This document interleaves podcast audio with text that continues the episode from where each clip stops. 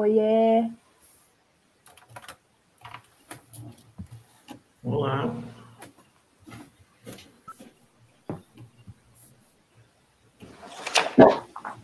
Opa!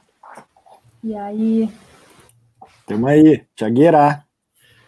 Então tá. Uh, mais um outstyle, outstyle, uh, dependendo da pronúncia, e da nossa brincadeira, né? Que esse é um programa que surgiu no modo pessoal, físico, é, com a proposta de a gente escutar um disco junto e fazer uma discussão de livre associação, por isso esse nome, era para uma brincadeira com o freestyle, ou freestyle, e, e aí a ideia sempre foi nesses 24, nessas 24 edições que a gente passou por muitas coisas, por muitos discos muito diferentes de música brasileira, sempre foi essa esse encontro, né, essa comunhão aqui e esse debate aberto em que a gente vai alternando as falas e comentando aquilo que sentiu, que leu, pensou sobre cada uma das obras que a gente se propõe debater, né? Nessas duas horas que a gente vai ficar por aqui, nesses encontros que acontecem mensalmente. O último tinha sido o Elomar, com a curadoria do JP, e agora a, o, o de hoje, né, é a curadoria da Tami, que é o Amor Geral, da Fernanda Abreu. E, e a gente agradece a Fernanda Abreu, uh, já começa agradecendo, a Tami vai fazer também, às vezes, do agradecimento, mas eu agradeço por todo mundo aqui, por ter, tipo, ter sido bastante acolhedora, assim, na proposta. É, curtiu, nos replicou lá no Instagram e tal, as nossas chamadas. Então, a gente agradece o acolhimento, a receptividade que ela teve com a gente. E, e aí a gente vai começar então esse debate. Eu vou passar a palavra para a Tami, que vai falar um pouquinho sobre a escolha dela. Ela escreveu um texto que está no blog do, do evento. E, e aí a gente segue. Oi, gente. Bem-vindos, bem-vindos, bem-vindos todas as pessoas. Bom, eu escolhi esse álbum no mês passado, logo que a gente terminou, assim, né, o nosso encontro aqui. E eu acho que se eu soubesse como é que ia ser esse mês, na verdade, eu nem teria me colocado como curadora, foi um caos, mas enfim. Uh, foi, é, é um álbum que eu já queria ter escolhido na outra vez que eu fui curadora, acho que essa é a minha segunda vez aqui. E mas eu não sei o que aconteceu da outra vez que a gente estava falando da Ilha de Luna, e aí uh, eu acho que eu fiquei nessa pilha de indicar ela da outra vez e não rolou. Porque esse é um álbum que eu gosto muito, assim. Quando eu ouvi em 2016, quando saiu, uh, me mobilizou muito, assim, porque uh, acho que era um momento, assim, que eu estava muito na rua e estava muito próxima de uh, do lance da percussão do quanto estava me movendo naquele período, assim, e agora isso não está sendo possível, né? A gente não pode mais aglomerar na rua, pelo menos não é o ideal, né, gente? Mas, e daí acho que esse, esse álbum me, me traz, assim, essas lembranças do quanto aquilo me afetava mesmo, no sentido de, dos afetos que aquilo gerava naqueles espaços e que eu sentia ouvindo, e eu ouvi muitas vezes esse álbum naquela época. E ontem lá na casa da Lari a gente ouviu ele repetidas vezes também. A gente já não aguentava mais, inclusive. Chegou um momento que era tipo, meu Deus, a Fernanda Beira precisa parar de tocar. Mas é, uh, acho que foi muito por isso, assim, é, é, um álbum que eu tenho muito, muito afeto, porque eu ouvi muito nesse momento, uh, porque me trazia essas questões dos afetos que eu estava trocando naquele período, e acho que tem assim um pouco do debate dos desejos que mobilizam uh, os espaços que a gente convive. Então, e tem toda uma articulação do som assim da Fernanda Abreu nesse nesse álbum que, que eu curto muito. E além disso, eu gosto muito dela como artista, assim, me identifico também ela tipo, ela canta, né? Ela é uma bailarina. Eu acho isso muito massa, assim, isso faz com que eu me identifique com ela. Então, acho que foram várias dessas coisas, assim, que me fizeram escolher o álbum. E eu fiquei muito curiosa em saber o que, que vocês pensaram, assim, né, ouvindo também, porque eu acho que ele é bem diferente das abordagens que a gente já trouxe aqui, né, tipo, é, fala muito de amor, de desejo, de coisas que a gente é, só tangencia, eu tenho a impressão, né, a gente não costuma aprofundar esse, esses temas, eu acho. A minha explicação, em princípio, é essa.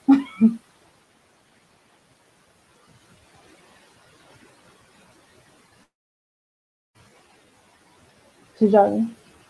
Show de bola, show de bola, Tami. Quem está afim de dar seu, seu primeiro comentário aí, apresentar suas primeiras ideias? Mandelinha, levantou o dedo. Vai, Mandelinha. é... Assim, primeiro que eu vou falar que gostei bastante desse disco, achei ele bem interessante.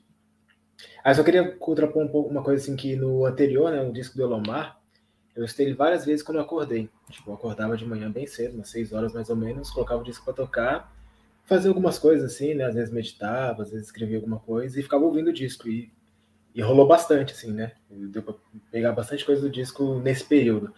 Quando a Tami escolheu o disco, eu fui fazer, fazer a mesma coisa e não rolou. Tipo, na primeira vez eu escutei até o disco, mas tipo, não, não, fluiu muito. E depois eu fui ouvir assim, quando eu tava no carro, quando eu tava trabalhando, quando eu tava fazendo alguma outra coisa. E fluiu muito mais. Aí eu fiquei com essa impressão de que esse disco é um disco do dia a dia. É um disco solar, assim, um disco pro cotidiano, né? né? Apesar da Fernanda Abreu, assim, a impressão que eu tenho, eu não conheço muito da obra dela, mas ela, uma, ela canta mais à noite, né? O desejo. Mas para mim, conectou muito, muito bem com o meu dia a dia, assim, com as coisas que eu estava fazendo ao longo do dia. Aí, a, a, poesia, assim, tipo, eu tinha um certo preconceito com a Fernanda Abreu, assim, eu conhe... nunca tinha ouvido muito bem. Só o que eu sabia dela era a época que ela cantava com aquela outra galera lá, né? É, Blitz, se eu não me engano. Então, tipo assim, eu achava que seria uma coisa bem superficial, assim, mas logo na primeira música eu já fiquei bem surpreendido. Eu achei a poesia muito profunda, muito interessante. Logo na primeira música, que, ela, que é uma coisa simples, assim, um, um, fato, né? Não é fácil aceitar alguém e ser aceito pelo outro também. Mas quando eu ouvi isso, eu fiquei, cara, é óbvio, né? Mas você fica refletindo, me pegou. E isso, essa, essa frase me pegou muito, assim. Não é fácil aceitar alguém e ser aceito pelo outro também. E, e toda vez que eu ouvia essa primeira música, assim, eu ficava, é, realmente não é nada fácil. Aí a poesia da música Antídoto também achei muito profunda, assim. E é o tipo de poesia que me agrada muito, que é essa que meio que se aproxima das orações, assim, né? Que ela fica pedindo coisas, né? É, o que ela deseja ser, o que, é que ela não deseja, né? Ela quer trocar de pele, mas né, quer, quer se afastar das cobras. Se você só dá um. Dá uma roubadinha aqui e ver o texto antídoto. Ela quer a poesia, mas não quer artifício, né? Quer trocar de pele e não quer ter couro de cobra, que é o antídoto que cura a tristeza, mas que não, desde que não seja tarja preta, né? Eu gostei bastante. Eu acho muito interessante esse tipo de poesia, assim, que fica fazendo pedidos e, e desejos para aquilo que se deseja ser, aquilo que se deseja tornar. Então, esse disco para mim foi uma surpresa, uma grata surpresa. Isso me agrada muito, essa coisa de se abrir, né, as possibilidades. Muitas vezes eu sou fechado para várias coisas e eu nem percebo, né? Então, a gente nem sabe aquilo que a gente está perdendo quando a gente não se abre às possibilidades, assim. Então, valeu também por ter escolhido esse disco e ter, né, possibilitado que a gente tivesse acesso a essas ideias, assim, essa poesia. Só para começar isso daí mesmo. Show de bola, Mandelinha. Então, é, na ordem de inscrições aqui é Gus. Boa noite. Tá frio aqui, né? É,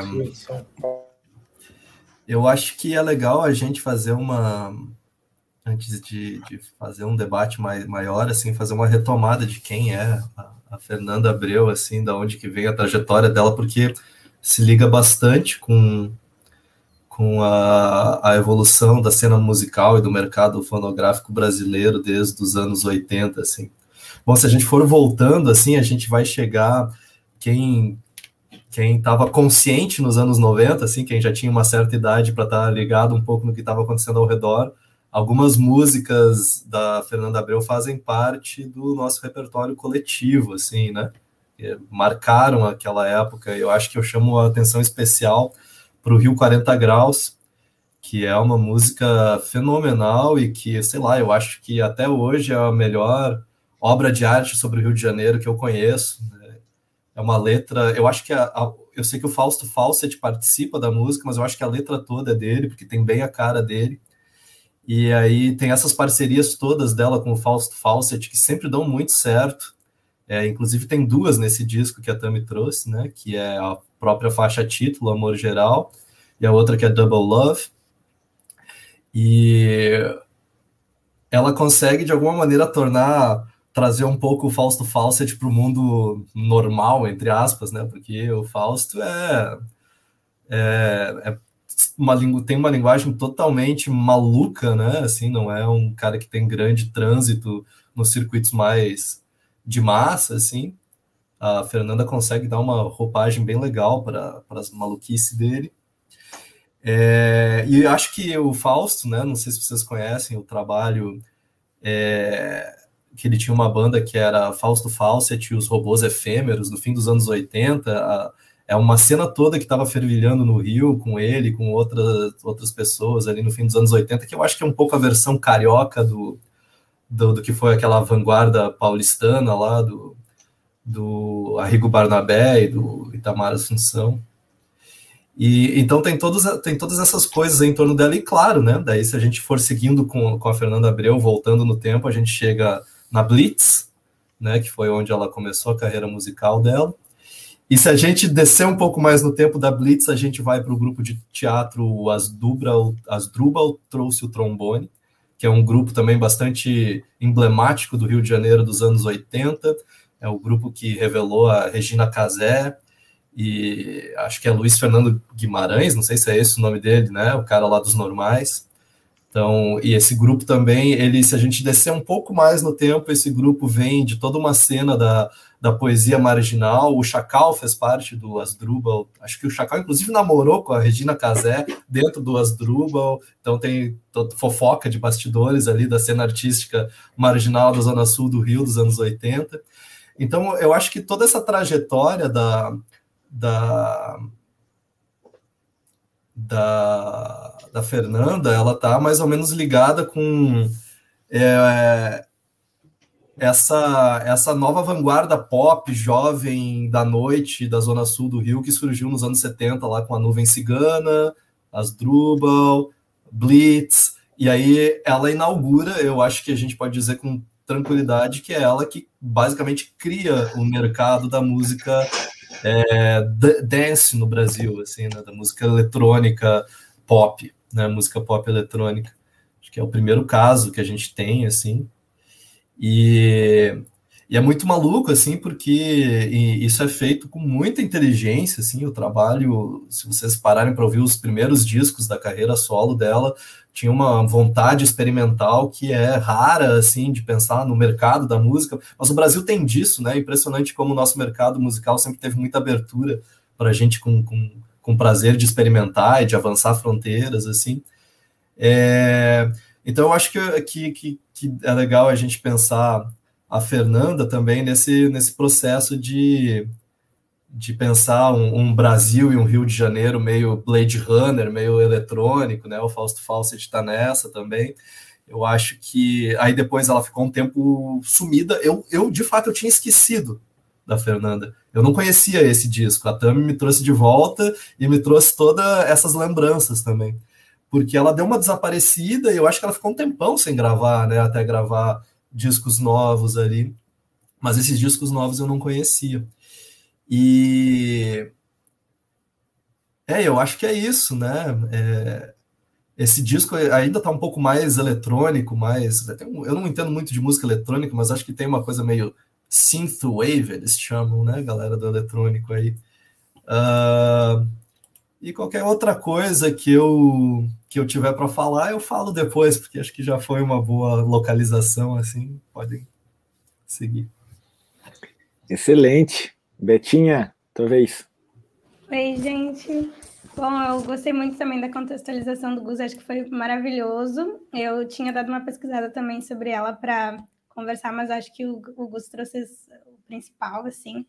Uh, gente, primeiro eu queria agradecer a Tami, né, pela escolha do disco e dizer para ela que eu torci um pouco o nariz no início, porque eu sou do final dos anos 80, então quando ela falou Fernanda Abreu, a primeira coisa que me veio na cabeça foi Katia Flávia, e foi e foi na lata, né? Uh, e Rio 40 Graus. E eu me lembro muito, assim, de ouvir muito essas músicas, assim, uh, muito mesmo. E gostar, e cantar e tal. Até depois a gente foi ouvir, e eu vi que eu conhecia muito mais músicas dela do que eu achava que eu conhecia. Uh, eu conhecia muitas músicas dela, principalmente do, do da Lata, né? Uh, principalmente desse, assim, conhecia várias músicas. Então, eu gostei disso, sim. Eu gostei que a gente saiu um pouco dos anos 70, né? Que a gente estava ali, vinha de vários álbuns, mais ou menos daquela época. E, e aí, aí eu, eu diria, né? Fomos para os anos 90, mas a gente não foi, porque os anos 90 foi quando ela explodiu, e aí por isso eu lembro bastante dela. Mas na verdade a gente foi para os anos 2000, né? Porque esse disco é de 2016. E eu quero falar rapidinho agora, uh, depois a gente fala mais, assim, mas uh, eu gostei muito, assim, eu achei bem legal uh, ouvir esse CD dela. Para mim, assim, me deu um. Eu, eu também, assim como o eu tinha meio que esquecido dela, lembrava uma vez ou outra, principalmente quando falam de Rio de Janeiro e música, né? Porque tu lembra do Fernando Abreu. Mas depois do, de ouvir o disco, assim, eu gostei demais, assim, me veio uma coisa meio de amadurecimento bastante dela, assim, não sei, comparando com, com os outros CDs, eu, eu gostei muito, assim, achei muito bom, muito profundo, e além, mas ao mesmo tempo ela não perdeu o jeito dela, né, tipo, tu vê total as referências da black music, assim, muito, né, tu vê charme, funk, dance music, tudo isso tu vê ali, vê no, nesse último CD também. Então, é, por enquanto eu, eu ia dizer isso, sim. É, e parabenizar também porque eu gostei. Gostei dessa provocação aí, foi bem legal. Maravilha. Deixa eu confirmar aqui. Então, agora a Lari. Chega mais, Lari. Dali. Oi, gente. Boa noite, todo mundo. Uh, então, eu também queria agradecer a Tami a Fernanda Abreu, para mim também estava nesse mesmo lugar, assim, de, meu Deus, nem lembro mais, e em algum lugar, Rio 40 Graus, lá atrás. Eu não conhecia uh, esse disco, né, nunca tinha ouvido todo, foi uma imersão, como ela disse, esse final de semana, porque bota para tocar no Spotify, se tu não mexe, ele fica, né, para sempre, e foi assim, foi o que aconteceu nesse apartamento nesse final de semana. E aí, só para tu ver, Tamis, como eu, eu, desenvolvi afeto pelo disco, tu foi embora, eu fui tomar banho ouvindo o disco, né? Então, assim, desenvolveu um afeto. Mas brincadeiras à parte, assim, eu, eu acho que é bem interessante esse movimento que a Tami nos tensiona. Eu acho que como como coletivo, a gente tende a, que nem a gente falou aqui no, né, no chat, a gente tende a ficar bastante nos anos 70, eu acho que isso mobiliza o que a gente está acostumado a ouvir e o, o, que a gente gosta também. E eu gostei do que o Abai falou, né? Não, é, o Elomar era aquele disco para de manhã. Para mim, o Elomar era o disco é, é, perfeito do domingo, inclusive. Eu acho que ele casava bem com o dia do domingo, do pensar, do olhar para a janela, do desacelerar. E aí eu fiquei, agora, fiquei pensando, né, com isso que a gente estava falando de sair lá do, dos anos 70, vim para essa pegada que ainda que, como a Beta tenha dito, seja um, um, disco de 2016, ele tem uma pegada muito anos 90, né, quando a gente vai entrando é, na sinestesia do som, os beats, ao mesmo tempo que hoje eu estava ouvindo e pensando como ela mescla algumas coisas, e aí tecnicamente eu sou totalmente incapaz de nomear corretamente, mas como ela mescla alguns elementos que são próprios do funk, né? E, e aí vem aquela batida ali no meio, e aí é aquela mistura desse pop eletrônico uh, anos 90, que parece que tem algo da Madonna lá atrás, né? Derretendo por trás no fim disso tudo, e aí vem uma batida do funk, vem uma poesia que, é o, que o Abai falou, né, que bate, que aí a gente para e concentra na letra, então é, é um disco muito plural, assim. E aí eu acho legal a gente fazer esse movimento, porque ele quebra, né, o, o disco do, do dia calmo, do amanhecer, da música de, de despertar, né, do, do Elomar, e traz essa coisa que são muitas, mas que é um beat que acelera, ao mesmo tempo que consegue fazer a gente concentrar, porque tem uma poesia muito bonita. Então, para mim, esse disco foi meio tudo isso, assim. Foi um, um, passeio muito interessante. E eu queria puxar um gancho de um negócio que a Tami trouxe aí sobre a própria temática do que, que ela está discutindo, né? Dentro daquela nossa proposta de, de ouvir como disco, é, então ouvir na ordem que, que ele foi pensado enquanto projeto artístico, né? Hoje eu estava pensando isso, assim, qual é o fio condutor desse, desse disco da Fernanda, assim, e aí eu fui pensando que nessa temática do desejo, do amor, e fala muito sobre o corpo, eu acho, acima de tudo, porque, bom, ela é uma dançarina, né?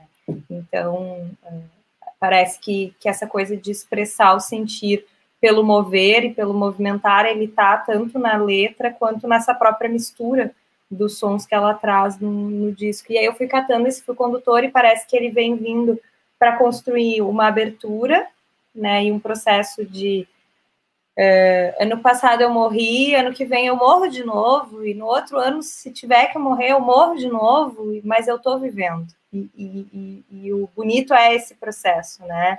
E essa coisa do, do amor que não é certo e não é errado, ele é processo. Então, eu não conseguia achar, e fiquei muito pensando o que, que seria esse fio condutor do disco, e aí me bateu que poderia ser justamente o processo porque ele vai lá em cima e ele desce, né, na, na, música, ele acalma, ele sofre, daqui a pouco ele sobe de novo e traz o tambor e, e traz o carnaval.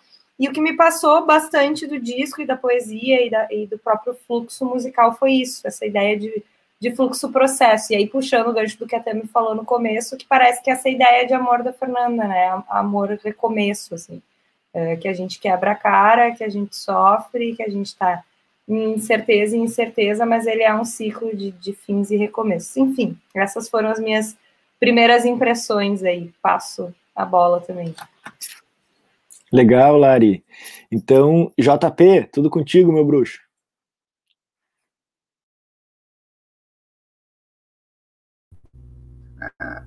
Show. E aí, galera, beleza? Então, espero que todo mundo esteja escutando bem, porque o som desse PC é meio ruim.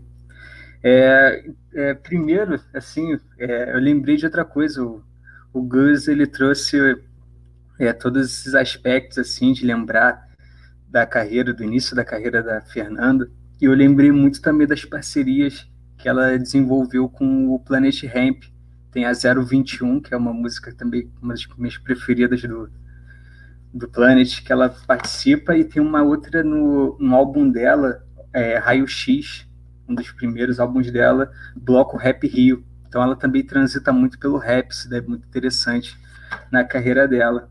É, e falando um pouco assim, porque eu também, como boa parte de vocês, eu não conhecia esse álbum dela. Aí eu comecei, depois de escutar ele várias vezes, e também assimilei bastante dessa, dessa pegada dele mais do dia a dia, como o Mandelinha trouxe. Não é um álbum que eu, que eu escutei e do mesmo jeito que eu escutei o do Elomar.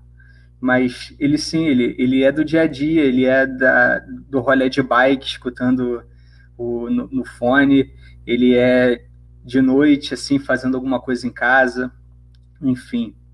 E depois eu também fui ler, buscar assim, ah, como foi, assim, se tinha alguma matéria dela falando sobre o álbum. E eu descobri que tem é, o amor geral foi num momento muito emblemático da vida dela, onde ela estava é, terminando o momento de separação e depois também com a morte da o falecimento no caso da mãe dela então eu acho que isso marcou muito essa visão é, de amor que ela botou e expressou muito bem no álbum dela aí eu e eu analisei da seguinte forma como uma viagem sensorial mesmo que ela vai transitando do do orgânico mais para o digital. Ela trabalha muito bem isso. E sintetiza bem o momento que ela estava vivendo, né? Então, um presente para uma obra que é um presente para todos os ouvintes dela. ela expressou muito bem e, e se abriu muito. Então, eu acho que mostra muito do que ela é, do que ela estava sentindo no momento. Então, achei muito, muito interessante o álbum, analisar o álbum dessa forma. E outra coisa, quando a gente vai voltando né, para esse rio, como o, o Gus fez tão bem, eu peguei uma frase dela que ficou na capa da, da Rolling Stones, que ela fez uma matéria com a Rolling Stones falando do álbum, e ela falou algo que me lembrou muito do Vinícius de Moraes, teve uma, assim, um fragmento de frase assim que eu achei lindo, que até é, que ela sintetizou o, o que é o álbum para ela, o que foi o álbum, Construção, que é o seguinte, ela falou que é o que é a vida se não o encontro? Qual é a graça da vida se não as outras pessoas? Eu achei isso fantástico, achei isso muito bonito, tá ligado? E isso daí me lembrou muito daquela frase clássica do Vinícius, que a vida é a arte do encontro, embora haja tanto desencontro nessa vida. E basicamente é isso, vou, vou fechar aqui, que já me estendi demais. E agradecer a vocês, esse encontro maravilhoso, sempre, enfim, me tira da zona de conforto, né? Obrigado aí, Tami, pela escolha do álbum. Realmente sozinho não ia chegar nele. Valeu. Que bonito, JP. Muito legal. Então agora é o, Thiago. Tudo contigo, meu bruxo. Então, é, agradecer também a Tami uh, pela escolha. Eu tinha pensado um tempo atrás, tem duas, tem agora são três, né? Uh, três é, sugestões que eu daria, né? Uh, se eu fosse curador em algum outro momento. Um, uma de, da, dessas três era a Fernanda, mais no, no disco dos anos 90, que é o, o Isla uh, Radical Disco Club Dance, né? Dance Disco Club.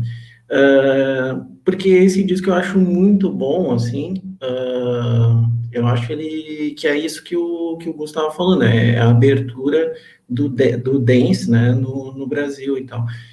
E, e, o disco é muito bom, assim, é muito dançante, as, as letras têm muito isso que o, que o Abai colocou, de serem na noite e tal, tem uma música que chama A Noite, Uh, e tem uma parceria com o DJ Malboro. E aí eu acho que eu vou fazer só um, um, um, um círculo aqui para voltar, né, para falar do, do, Gustavo, porque eu, eu acho que essa importação, assim, essa escolha do, do dance carioca e tal, passa muito pelo, pelo funk.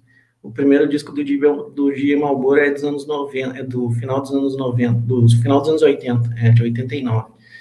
E, e, tem uma fala dele num documentário, eu não sei se é um documentário sobre o Furacão 2000, ah, ou se é antes e tal, é, que ele falando sobre a música eletrônica no mundo, assim, e a música eletrônica surgindo, sei lá, nos Estados Unidos, na Europa e tal. E os caras dizendo assim, não, mas a gente tem que esperar para ver o que, que vai acontecer no Brasil, quando a música eletrônica chegar no Brasil. E aí, quando ela chega no Brasil, tem o funk, né? Que é, uma, é um evento um evento é, mundial, sei lá. É, e, e, que, enfim, a gente pode gostar ou não gostar, mas é um evento rítmico uh, sem precedentes, sei lá, né? dentro, dentro disso que a, que a Fernanda traz uh, do tambor, né? do tamborzão e tal, a segunda música do disco. Uh, enfim, a outra sugestão era o Plant Ramp, né? e a terceira era a Marina Lima. E eu acho que tudo está meio que junto, assim. Uh, o Plant Ramp, para mim, é a melhor definição do Rio de Janeiro. Essa música que o JP falou, 021, para mim é tipo. Tu, tu, se tu escutou aquilo ali, tu entendeu o que, é o Rio de Janeiro. Porque o Rio de Janeiro é tudo, sabe? É o Comando Vermelho, é o funk, é Sarajevo, é, é tudo. E, e, e, é, e é muito interessante, assim, essa união de de vários aspectos que, que dão uma leitura do Rio, né? Mas aí, saindo do, dos anos 90, né, que eu acho que não tem como sair muito, mas, enfim, já pensando no disco, eu fiquei com muito, muito intrigado, assim, é, quando, eu, quando eu, eu não tinha escutado esse disco ainda antes, né, do Style, e aí eu, ah, amor geral, né, amor e tal, e, e aí eu fui escutar. E, e acho que tem várias impressões, várias expressões de amor nesse disco, né? Tem um amor que é mais carnal, assim, mais do desejo e tal, que às vezes até tem um, um quase umas leituras freudianas, assim, amor geral que fala lá de, de vida e morte, pulsões, pulsões de vida, pulsões de morte e tal. E, e eu acho que é muito isso, né? A leitura toda do Freud como, sei lá, uma cola da humanidade são essas pulsões, né? Como, como as pessoas se, se atraem, se, se relacionam e tal. E, e tudo passa na, na linha do Freud, tudo passa por isso, né? Por essa visão sexual da vida, sei lá. Uh, e, mas ao mesmo tempo tem um outro amor que é um amor bem reflexivo, assim. O Abel me falou da, da música Antídoto, que, que eu acho que é a quinta música, dá uma metade do disco. E aí tem uma parada, assim, que é tipo assim, não, não é mais um amor de relação com o outro, é um, é um amor para dentro, assim. É uma tentativa de buscar o, a si mesmo e tal, sem o subterfúgio do fora, sem os remédios e tal uma tentativa de se entender. E, e tem uma outra música que também, para mim, bateu nisso, assim, que é aquela Por Quem, que também é o fim de um relacionamento, e aí meio que ela aprendeu sobre o amor com uma pessoa que, que não está mais ali, e aí ela fica entendendo, fica tentando entender o que, que sobrou, né, qual foi esse, qual foi essa compreensão do amor e tal. Enfim, uh, basicamente é isso, assim. Uh, depois eu comento mais. Essa música Tambor, para mim, é muito boa. Uh, e quando ela diz está no enredo, aí eu fiquei pensando, porque eu gosto muito de carnaval, né? Isso é, um, é mais uma das coisas. Então, eu gosto muito de carnaval, muito de escola de samba e coisa errada. E, e aí tem um, teve um enredo, né, de escola de samba da Salgueira de 2009, que foi Tambor, que, se eu não me engano, até ganhou o, o carnaval daquele ano. E quando ela falou tá no enredo, eu fiquei pensando, pá, deve ser uma referência. E eu acho que é, porque o enredo fala de esperança, fala de, de algumas questões assim. E, e eu fiquei pensando que, que tinha mais esse elemento, assim, né? Esse elemento do rio que passa pelo, por esse contato muito próximo, né? Com os elementos do carnaval, tambor e tal. Uh, enfim, só um trechinho do, do samba, né? uh, diz, fala do tambor e tal, e daí diz: no folclore, a herança, no canto, na dança, é festa é popular.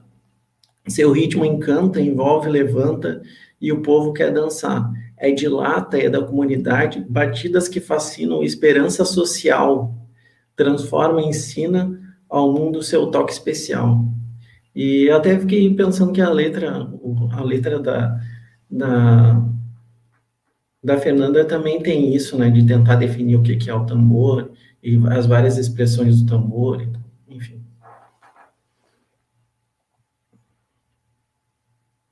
Massa, massa, Tiagueira. Então, vou passar a palavra para a Rai aí, que estava inscrita também. Vai, Rai. E aí, gente, meu Wi-Fi tá efêmero e meu 4G tá acabando. então, tá meio que nem o amor que a, que a Fernanda fala aí nesse disco. Eu acho, né? Também, se, se, tu não tivesse indicado, acho que eu nunca ia escutar um disco inteiro da Fernanda Abreu. Achei muito legal, assim, porque eu tá frio aqui, tá chovendo, eu queria me afundar numa música triste. E aí a gente se obriga a dançar, tipo, quando vê o troço tá, tá mexendo, assim, né? tá alguma. Tá, tá, tá legal esse disco aí, não tá tão. Tá, tá legal, é legal. surge, um, surge alguma coisa. E aí me veio, assim, só para contribuir um pouco, que ela parece que passa de um amor concreto para um amor fugaz, assim, né, de uma música a outra, e aí ela chega num amor genuíno, um amor uh, que vem de dentro, que o Thiago estava falando sobre essa, né, buscar um amor na, numa, em coisas simples e não no extraordinário e no, no, infra, no infraordinário, né, nas pequenas coisinhas, na graminha que surge no meio da calçada, sei lá. E aí eu penso, cara, amor o quê, meu? Vamos tirar o Bolsonaro, tipo, vamos ter ódio no coração, não quero amor. Mas vamos seguir vivendo. E foi muito legal sentir que a Fernanda, ela segue moderna, né? Tipo, ela segue, tipo, potente, assim. Na verdade, eu me senti muito moderna escutando ela, não me senti cringe com essa coisa aí que está se falando hoje. eu senti um, uma Letrux politizada, sabe? E muito bom a forma como ela coloca ela coloca o amor de forma real, assim, né? E de forma também meio carnal e não sei. Não sei, eu tô ainda pensando sobre o disco, tá meio confuso. Isso aí por enquanto. Boa, Rai. É, eu queria, assim, também, primeiramente, é, agradecer a Tami por essa escolha aí, né? É, eu adorei essa escolha, eu escutei o disco algumas vezes, e fazia realmente tempo que eu não escutava também é, a Fernanda Abreu e essas referências que, que os amigos e as amigas aqui comentaram, todas são muito bonitas para mim. É, constituem a minha, minha história musical, assim, acho que de, de quase todos nós aqui, né, que, que pudemos aí experienciar a década de 90, é, e, e enquanto herdeiros dessas outras décadas de trás, a década de 80 sobretudo aqui, né, e então, como primeiro momento, assim, de, de, de abordagem, eu quero dizer assim para a Raika também lembrei da Letrux. A gente escutou no, momento presencial uh, do, do Audistyle, em algum momento aí histórico, não tão recente, apesar de parecer tão longe. A gente escutou e, e agora escutando talvez a cor do no, no, no da capa ali que envolve um, esse vermelho também lembrava a capa do, do disco da Letrix que a gente tinha escutado. E, e pelo que eu é, é, me, me, lembro agora não estou bem certo do ano do disco da Letrux mas esse aqui é de 2016 né? alguém me, me, me ajuda aqui com o ano do disco da Letrux eu acho que regula bastante né? 18 eu acho 18 então, eu é, acho 18. A, o aqui botou 17, é 17. Bom, então um, ele, eles estão regulados. Uh, parece bem assim que a, a Rai acho que colocou bem, né? Tem tem uma tensão entre amor e ódio aqui hoje. E em 2016 a gente estava sofrendo aquele aquele golpe, né? Então esse golpe aí, uh, de certa forma, era um golpe promovido uh, pelo ódio, assim, ódio pelas mulheres, né? Ódio eh, pelas diferenças, pelas minorias, uh, ódio, ódio, contra os gays e tudo mais, né? E realmente hoje ela está bem participativa. A Lari comenta aqui no nosso chat privado, eu dei uma, uma boa olhada no, no, no Instagram dela, ela tem, uh, assim, politizado bastante esse nesse âmbito, assim, né, a participação pública dela, o que é altamente relevante. E, e, eu considero que essa forma aí de, de dela, dela trazer o amor aqui uh, eh, eh, para dentro do disco é bastante, uh, como é que eu vou dizer assim, não queria dizer relevante assim, mas, mas sim, mas mais ainda do que do que do que re, meramente relevante. É, tem uma, uma certa lição histórica aqui nisso que ela está trazendo os colegas aqui, o, a primeira primeira beta, o, o JP, o, o, o Thiago também, comentaram dessas referências uh, uh, da Black Music que envolve a história dela, né? E, então isso aí também uh, constitui a nossa, a nossa percepção cada vez que a gente escuta uma música nova dela. Pelo que eu me lembro, esse aqui é o sétimo disco de inéditas dela uma pessoa que tem tantos anos de carreira, né? Ela uh, trabalha bastante com músicas assim consagradas e, e, e nem sempre se dedica a, a fazer uh, né, um álbum inteiramente novo. Então é um privilégio nosso poder escutar um álbum de inéditas dela. Uh, e esse álbum, sobretudo, que fala aí de tambor, o Thiago lembrou muito bem isso, e isso tem né, fala, tem um funk ali, a gurizada dizendo aqui no chat privado que estava escutando e estava dançando, parece que a Tami fez uma performance especial para Lari, né, maravilhoso isso, porque eu acho que tem esse contágio mesmo, aqui em casa também, a Manu e eu escutando e, e, e deu vontade de dançar, e a gente comentou e que o embalo da música, que é um, é um tipo muito específico ali de, de, de, batida, né? Então tem esse, tem esse tipo específico de tambor, mas sobretudo tem a invocação do tambor. Então, vou fechar minha fala desse primeira, dessa minha primeira rodada aqui, é, falando sobre, apontando isso, né? Tem duas grandes invocações, tem três grandes invocações, né? Que é esse tambor, né? Que é, é esse amor e que é a poesia, o Mandelinha, ele comentou logo no início da fala dele sobre, e o Thiago retomou isso depois, sobre a música, que eu estou procurando aqui agora, que é o Antídoto, né? O Thiago falou agora a questão do, do, do da, da, da de, a questão do remédio, né, de tarja preta e tudo. Então, diz assim: quero a poesia como companhia, artifícios não. Quero tocar a pele, ficar mais leve. Né? Couro de cobra não. Quer dizer, uh, assassinar animal para colocar investimenta para aparentemente nos proteger isso, com isso do frio? Não, isso não. Né? Tarja preta não. Poesia sim. Então, é, é um tipo de resgate altamente relevante, assim, para que eu achei, né? Quer dizer, tocar as nuvens com o pé descalço. Couro de cobra, não. Então tem um pé descalço tocando aí uma certa realidade. É, é, é, e tem uma profundeza, o Thiago trouxe bem a questão do amor, a questão do impulso, de uma certa forma, né? Então tem um profundo, mas tem um pé descalço no chão. Então eu acho que essa, é, essa poesia como companhia, sem artifícios, poesia também é um certo artifício, né? Ela, ela é uma construção de imagem, mas é o que ela está é, que ela está se referindo é um, é um artifício é, meramente químico contra o choque de realidade. Então, a aposta dela no amor, na poesia e no tambor são as, as, as três coisas que eu queria deixar para essa primeira rodada. Se eu não perdi aqui a ordem das falas, eu acho que é a Tami agora, né? Bora! Ah, gente, eu tô muito feliz que vocês curtiram, assim, né? Era meio que uma aposta. Podia ter dado tudo errado. Mas que bom que vocês curtiram, é, porque é realmente um, um, álbum que eu curto bastante, é, de uma maneira bem tipo, subjetiva, assim, sabe? Em 2016, é, tipo, foi um ano bem emblemático. A Lari acompanhou bem de perto, assim. E acho que a minha música favorita nesse álbum é Outro Sim. E tem uma parte ali que acho que dialoga um pouco com o que o Abai falou, que é um álbum do sol, assim, né, do dia. E aí tem um trecho em que uh, ela fala, tipo, sempre haverá outro dia ensolarado e outra noite vadia, sempre haverá outra chance, outra mão ao alcance querendo ajudar.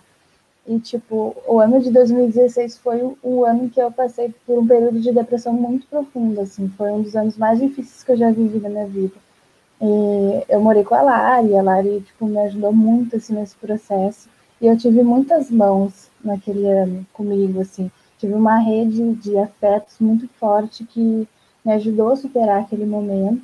E então isso tudo para mim, uh, isso tudo me tocava de uma maneira muito pessoal, né? Então esse álbum ele dialoga com tudo isso, assim, do momento e do quanto isso me mobiliza, sabe? Mas ao mesmo tempo eu ficava um, depois, assim, né, de tudo, eu continuei ouvindo esse álbum porque realmente eu curto muito esse som, a maneira como toca e de tudo isso de sentir que faz dançar, sabe? Uh, e daí eu fiquei pensando que nem tudo é subjetivo, sabe? Tipo, tem outros elementos do, da, desses, das canções que uh, não são necessariamente uh, só sobre o amor e às vezes o amor romântico das relações pessoais, mas isso interfere também na esfera pública, né? E acho que o debate político sobre essas questões é importante, assim, né? O amor não é só da esfera privada. E uh, pensar nisso, acho que, que é importante também, né? Então, uh, tem a canção Double Love, que também me, me, me toca bastante, que eu acho muito massa, já o jeito que começa, sabe? Que é o que não falta encruzilhada amorosa no meio dessa cidade nervosa. E isso também me fazia uh, pensar muito sobre o que estava acontecendo em 2016 uh, na minha vida, na vida das pessoas que estavam me cercando, porque foi muito caótico essa coisa das relações. Uh, nem, nem, todas as coisas que aconteceram me orgulho, então eu vou abrir tudo aqui para vocês, tá, gente? Até porque ficar gravado na internet, é muito chato mas uh, eu acho que muito dessa coisa da esquerda festiva que a gente estava vivendo naquele momento, e eu digo a gente porque a Lara está aqui, a gente estava vivendo isso muito, uh, tinha essas encruzilhadas que nem sempre eram legais, mas tinha uma encruzilhada muito louca de tudo que estava acontecendo. E isso não era da esfera privada, sabe? Isso não era do doméstico, isso era do público. Do que a gente estava vivendo na rua, do que a gente estava sentindo na rua, do quanto que estava movendo as coisas, sabe? E isso também era sobre o político, sobre o que aconteceu com a Dilma em 2016, o quanto os afetos que a gente estava mobilizando estavam todos ao nosso redor, assim, estavam uh, uh, acompanhando aquilo e a gente estava junto naquele momento, sabe? Então, uh, para mim tem esse tem essa pegada também do público do político e dessa visão. Então, eu acho que essa essa abordagem do amor nesse nesse disco para mim toca muito como um um amor que não é só do, do privado, um amor que, que atinge essas esferas também e que a gente precisa pensar, sabe? Tipo, nessas encruzilhadas e no quanto da, da insanidade das escolhas e das orientações que a gente está fazendo sobre, sobre essas, essas, essas relações uh, atinge a esfera pública também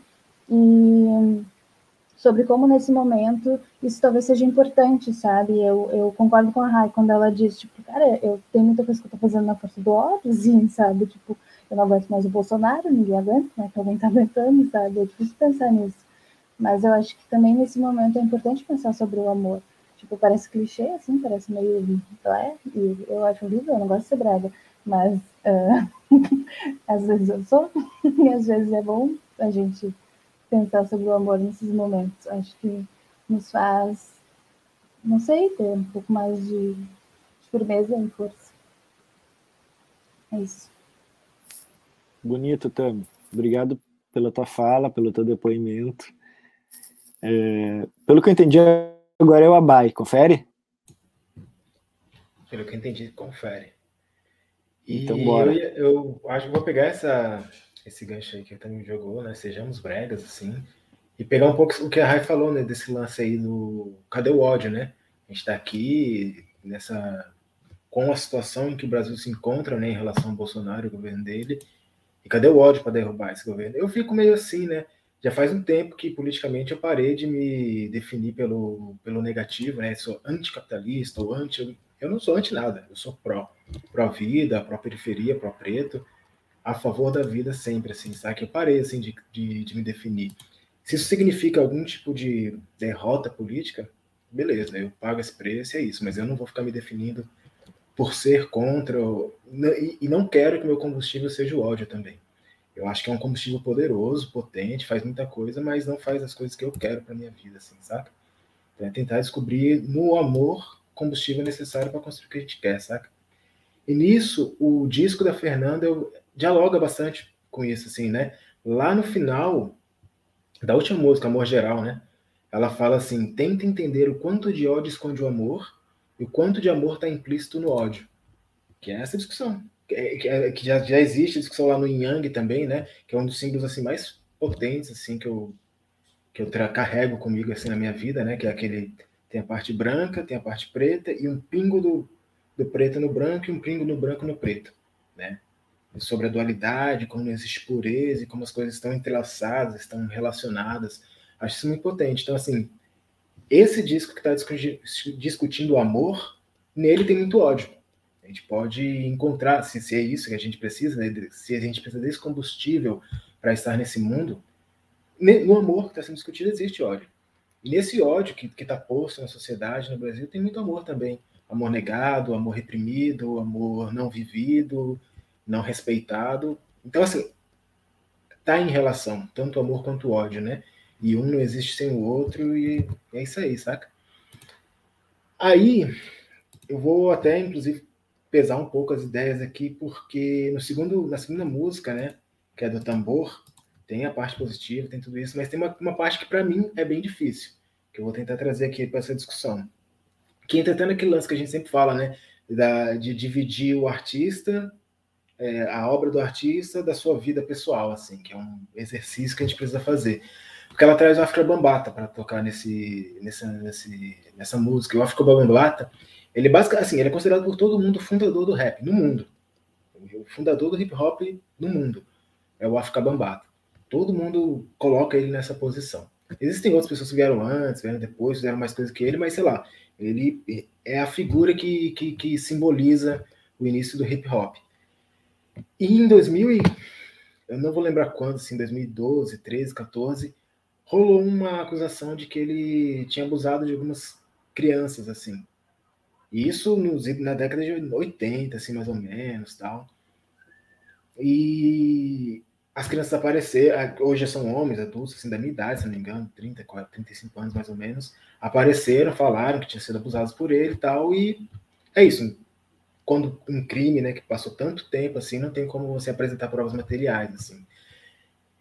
E aí a reação inicial da Zulu Nation, que é a organização que o, que o África Bambata criou, inicialmente foi desmerecer, né? Falar, ah, não, isso aí é um ataque, estão querendo acabar com o hip hop, estão querendo derrubar o África Bambata.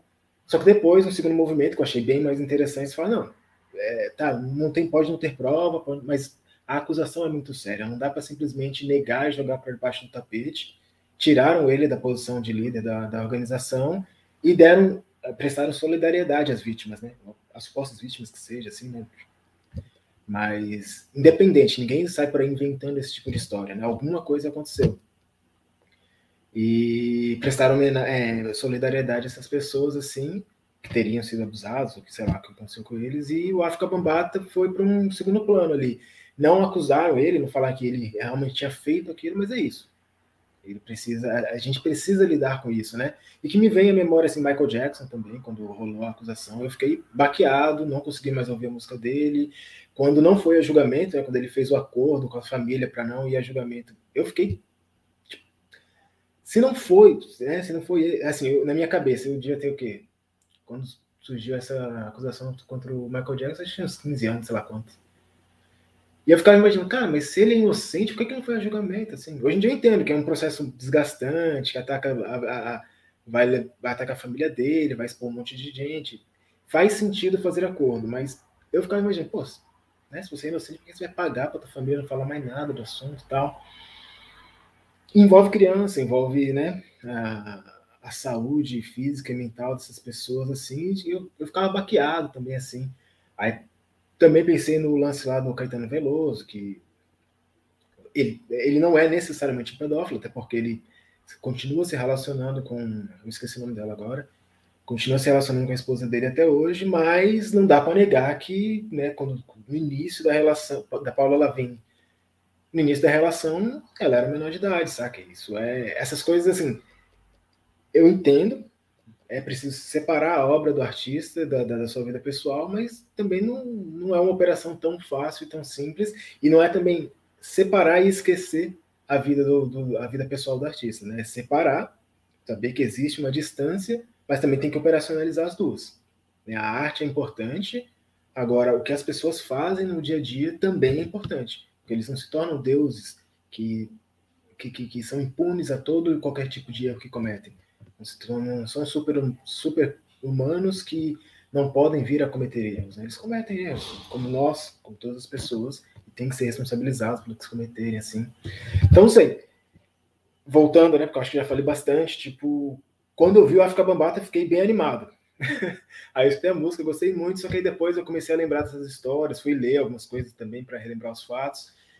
E fica assim, ah, não vou ficar com esse peso sozinho, não. Vou jogar pra galera lá e a galera vai ter que me ajudar a lidar com isso.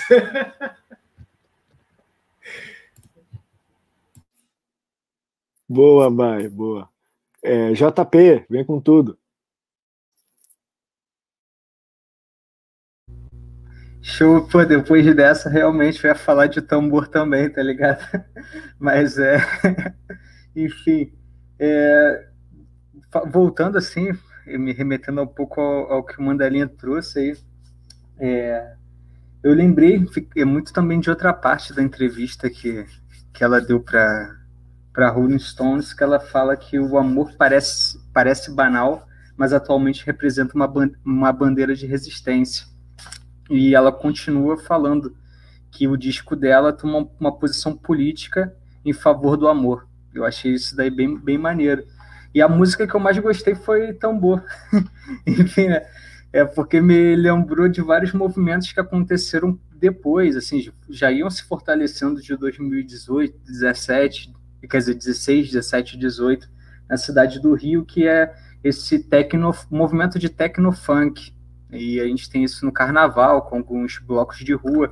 O mais é conhecido é o Tecnobloco, que, enfim, que casa muito essa ideia de trazer o techno para a rua e trabalhar com essa ideia do funk. E, e nessa música, Tambor foi a, a expressão maior assim do álbum que eu senti isso. Achei ela bem boa, mas enfim, depois dessa bomba, realmente eu fiquei pensando. Obviamente, tipo, não, não conhecia essa história, mas é aquilo que a gente já tinha debatido também no disco do Elomar, né? Não tem como a gente separa, mas não tem como separar totalmente, né? É, mas basicamente era isso. É uma, uma, uma, passagem mais curta que eu queria trazer, que eu vi a galera falando da música e eu lembrei que foi a que eu mais curti. A galera falando aqui, a Rayama Tecnobloco é, é ótimo, tipo, perfeito. Ainda mais ali no centro revitalizado, por baixo, assim, perto do Museu Histórico Nacional. Bem bom, bem bom mesmo. Enfim, é isso, galera. Obrigadão. Show de bola. Então, Gus, contigo. Vamos lá. Eu vou comentar assim meio no contrapé a, as provocações do, do Abayomi antes de dizer o que, que eu ia, o que eu queria dizer quando eu me inscrevi. Eu acho que, bom, o Abayomi, para começar, ele cumpre meio que uma, uma função do sábio do rolê, né? Porque ele sempre tem algum ensinamento para a vida que ele traz e que a gente pensa, aham, eu já sentia isso, só que eu nunca tinha formulado, né? Essa coisa de, de tentar é, se definir por aquilo que você, pelo positivo, né? Por aquilo que você positivo e não por aquilo que você negativa é um negócio que eu venho pensando em, em mim assim há muito tempo, mas nunca cheguei num grau de elaboração suficiente, né?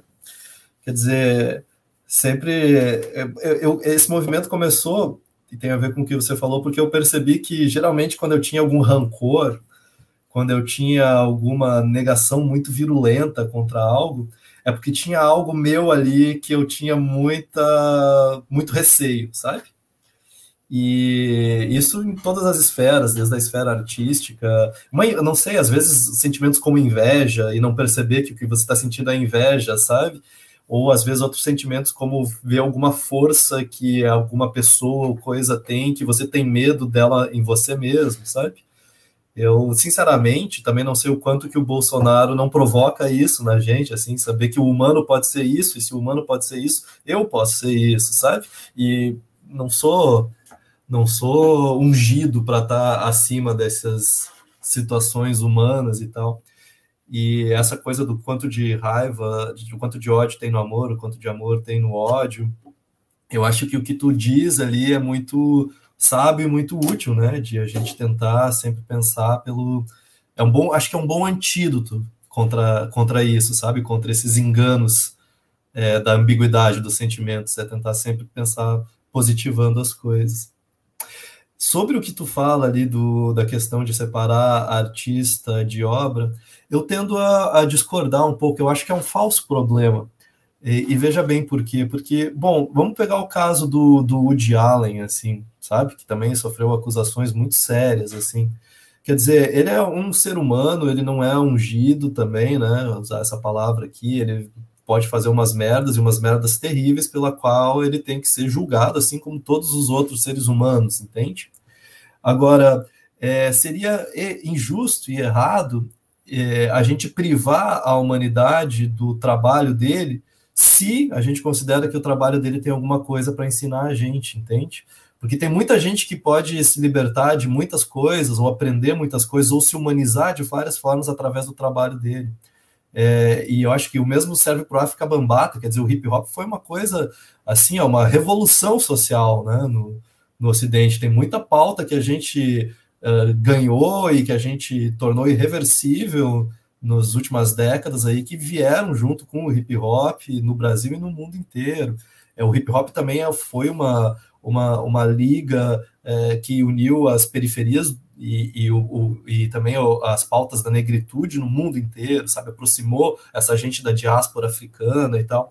Então, eu, eu acho que é, a gente, não, a gente não, não precisa privar, se privar e privar o mundo das conquistas que essas pessoas produziram para a gente, embora eu não acho que a gente tenha que achar que por causa disso eles estão impunes, né, ou devam passar longe de, de do julgamento que os outros seres humanos como nós passam. É, e, e sim, como tu diz, às vezes é difícil, né? Às vezes você pensa assim, um, um herói teu e você descobre que, poxa, esse cara, né? Mas é a nossa função também, é a nossa função como ouvinte, porque a gente tem responsabilidade como ouvinte, né? É, a gente não pode ser industrializado como receptores da obra de arte. A gente tem que saber da nossa autonomia para olhar para o artista e saber que todo esse glamour é, é, fabricado comercialmente, né? Que ele é uma pessoa só. E, e tentar passar por, pelo meio disso, por essa cortina, para ter um diálogo mais direto e sincero com, com a obra, né? Bom, mas enfim, isso que eu falo, eu estou dizendo tudo isso, como eu te disse, meio no contrapé, assim, como uma resposta imediata, numa reação meio espontânea, assim, pode ser que se eu parar para amadurecer a tua provocação em mim ao longo do, dos próximos dias, eu vá pensar totalmente diferente do que eu estou pensando agora. Agora, o que eu queria dizer antes, é, quando eu me inscrevi, antes do Abaio me falar, era que eu vou, eu vou forçar um pouco a barra, assim, mas como o rolê todo tem, nasceu da ideia de a gente fazer livre associação, assim, é, eu fiz muitas livres associações com esse disco que vão muito longe do disco, tá? Que vão para outras coisas da minha cabeça e da, da minha vida, mas é que foi uma revelação que foi tão importante para mim, assim, pro sentido das coisas, que mesmo que tenha a ver com uma cadeia de pensamento muito própria minha, que o disco não proporciona, digamos assim, por si só, eu gostaria de dividir. Que é o seguinte, né? Eu estava falando, é, no início, quando eu falei, assim, eu, eu botei meio que a trajetória ali no início da, da Fernanda Abreu, eu usei a seguinte palavra, meio que, meio que um. É, a Fernanda Abreu e o Fausto Fawcett fazendo meio que uma dupla que constrói um meio que um Blade Runner tropical, um Rio de Janeiro Blade Runner, assim. E, e, isso é muito é muito maluco. Acho que a Letrux pode ser encaixada aí também, acho que totalmente assim. Mas eu, eu, eu gosto muito de desses dessas, digamos assim, subculturas, né? Essas ficções de gênero, como chamam, né? Ficção científica, faroeste, romance policial, enfim, todo esse esse lixo cultural entre aspas me formou minha imaginação, né? Porque é, é, eu uso entre aspas porque isso academicamente costuma ser visto como subcultura, né? Mas para mim é a cultura que eu tive de formação. Né? É, o cyberpunk, é, para quem não conhece, assim, né? Nascido nos anos 80, assim, basicamente é, descreve uma realidade futura em que pensem que o neoliberalismo, ou sei lá, um, uma espécie de anarcocapitalismo funcionou de tal forma que tomou as rédeas do destino da humanidade. Então a gente tem é, uma espécie de feudalismo ultra-industrial, ultra-corporativo, onde as corporações são meio que feudos, não existe um Estado que centraliza, as empresas têm cada uma seu exército, sua polícia, cada vez menos espaço público, as pessoas vivem muito dentro de casa, num mundo conectado, numa rede, é, onde, né, enfim, é, e também a robotização, toda esse, essa coisa de uma espécie de distopia, de apocalipse tecnológico capitalista. E esse tipo de, de, de cenário tende a gerar algumas narrativas em que não, é um cenário aparentemente tão fantasioso que a narrativa gira, muito em torno da aventura, né? De uma coisa um pouco tipo, ah, alguém que resolve se opor a esse sistema vai passar por todo um processo de é, ação e, tiro e não sei o que, confusão, sabe? Coisa bem. Uh, como se não fosse uma coisa cotidiana, como se fosse uma coisa extraordinária mesmo. É assim que a gente consome esse tipo de narrativa, totalmente da, da ordem da imaginação, de um mundo paralelo onde coisas extra... vidas a vida vai ser sempre extraordinária a gente vai ser sempre posto na condição daquele herói que tem que passar por essa situação extraordinária, extraordinária de enfrentar esse sistema. E de tal forma que isso parece não ter uma dimensão cotidiana, né? Quer dizer, e, as, e a vida das pessoas normais, que não são esse herói, né? Num mundo desse, como seria? E a gente sabe, porque é o mundo que a gente vive, assim, na real, sabe?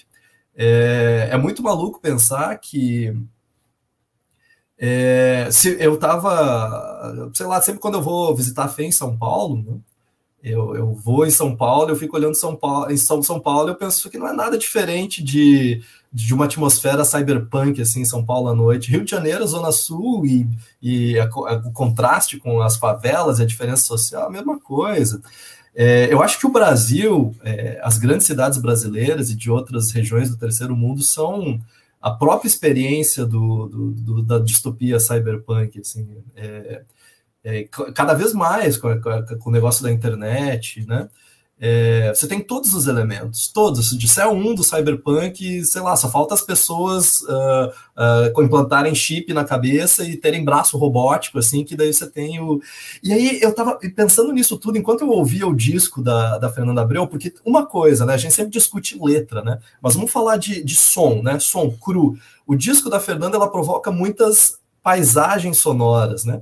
É uma coisa meio atmosférica, assim, cria toda uma atmosfera. Nesse menos do que os outros tem essa atmosfera do, do cyberpunk, né? Porque Rio 40 graus é isso, é esse rio que, né? É, essa, que é essas duas coisas ao mesmo tempo, ultra moderno e ultra é, pobre, né? Ultra evoluído no sentido tecnológico, mas ultra subdesenvolvido no sentido social. E aí eu tava pensando, cara, essa, eu começou a vir essas imagens de cyberpunk, cyberpunk na minha cabeça, eu comecei a pensar, meu, é, é, como se, na minha imaginação aqui, eu, com as minhas loucuras, eu estou ouvindo uma sonoridade extrema que me evoca essa, esse mundo cyberpunk, só que a pessoa está falando do fim da relação dela que acabou, quer dizer, o mundo desmorona, né? Só que a gente continua tendo a nossa vida, não é só um herói que vai lá e vai enfrentar todo esse sistema. É a gente, né, todo dia, sentindo, é, o fim de um relacionamento, é a gente tendo experiências da ordem cotidiana, burocráticas mesmo, que seja, sabe?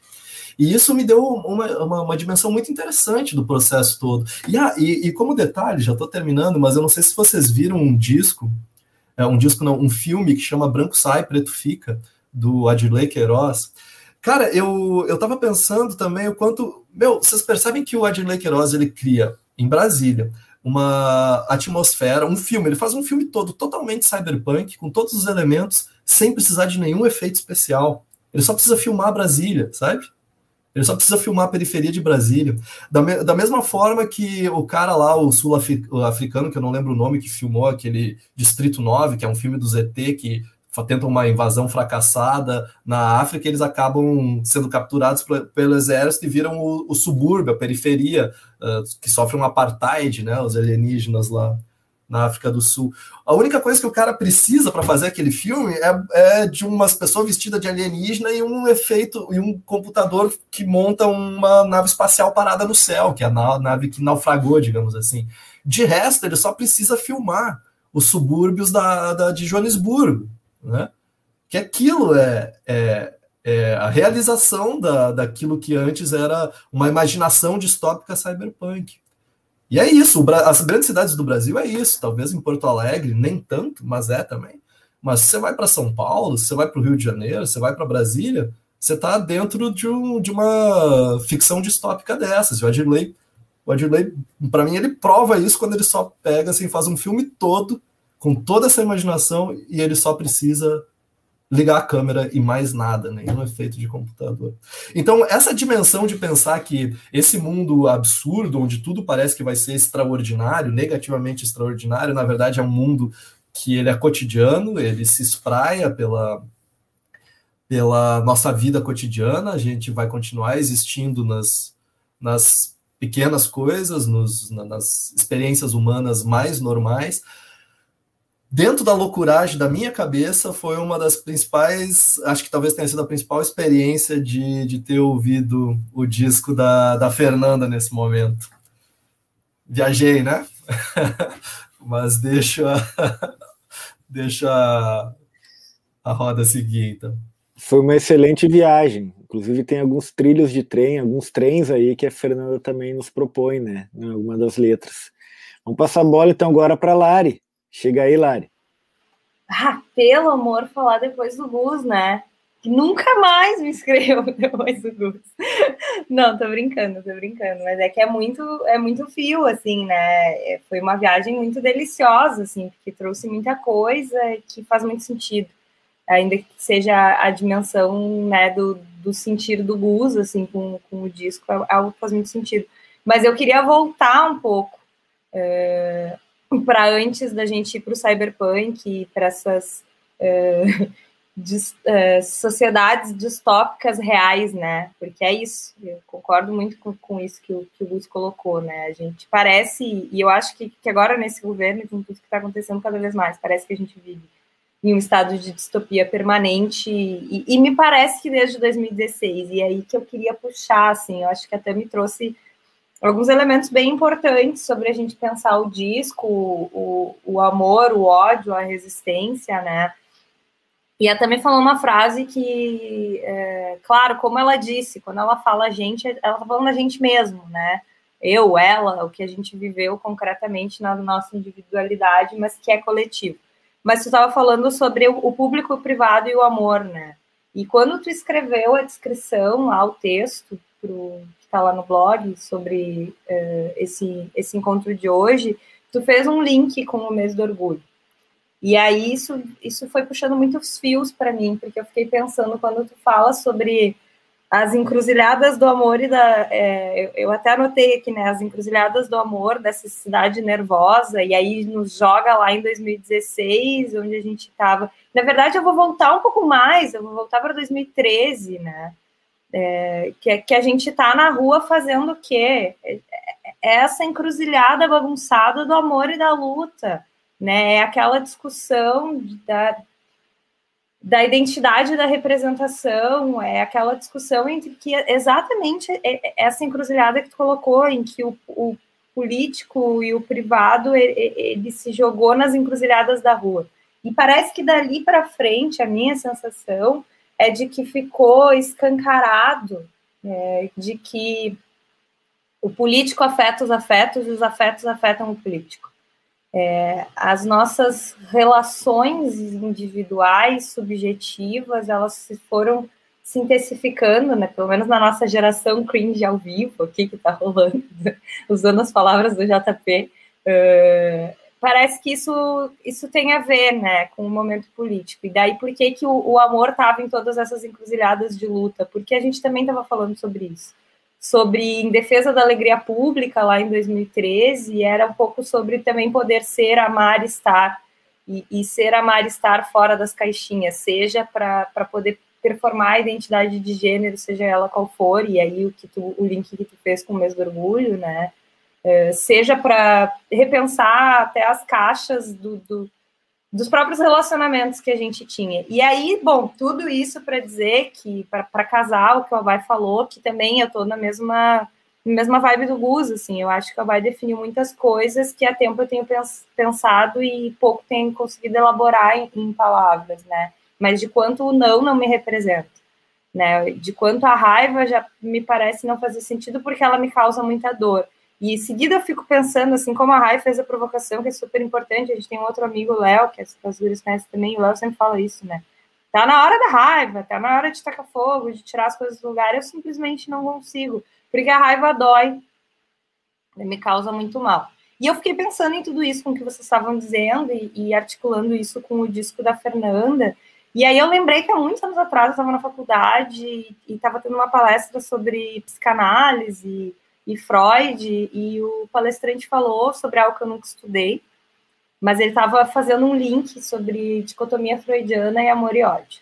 E aí eu fui procurar isso para falar aqui, e, e, uma frase que eu achei que eu gostei bastante é que é o seguinte: o amor depende do ódio. O amor não é algo genuíno, ele é um produto do seu oposto, o ódio. Então, quando uh, a gente está falando sobre isso, a, a, o conjunto de significados que a gente vai usar para definir as coisas, ele pode ser pelo sim, né, pela afirmação, ou ele pode ser pelo não, pela negação.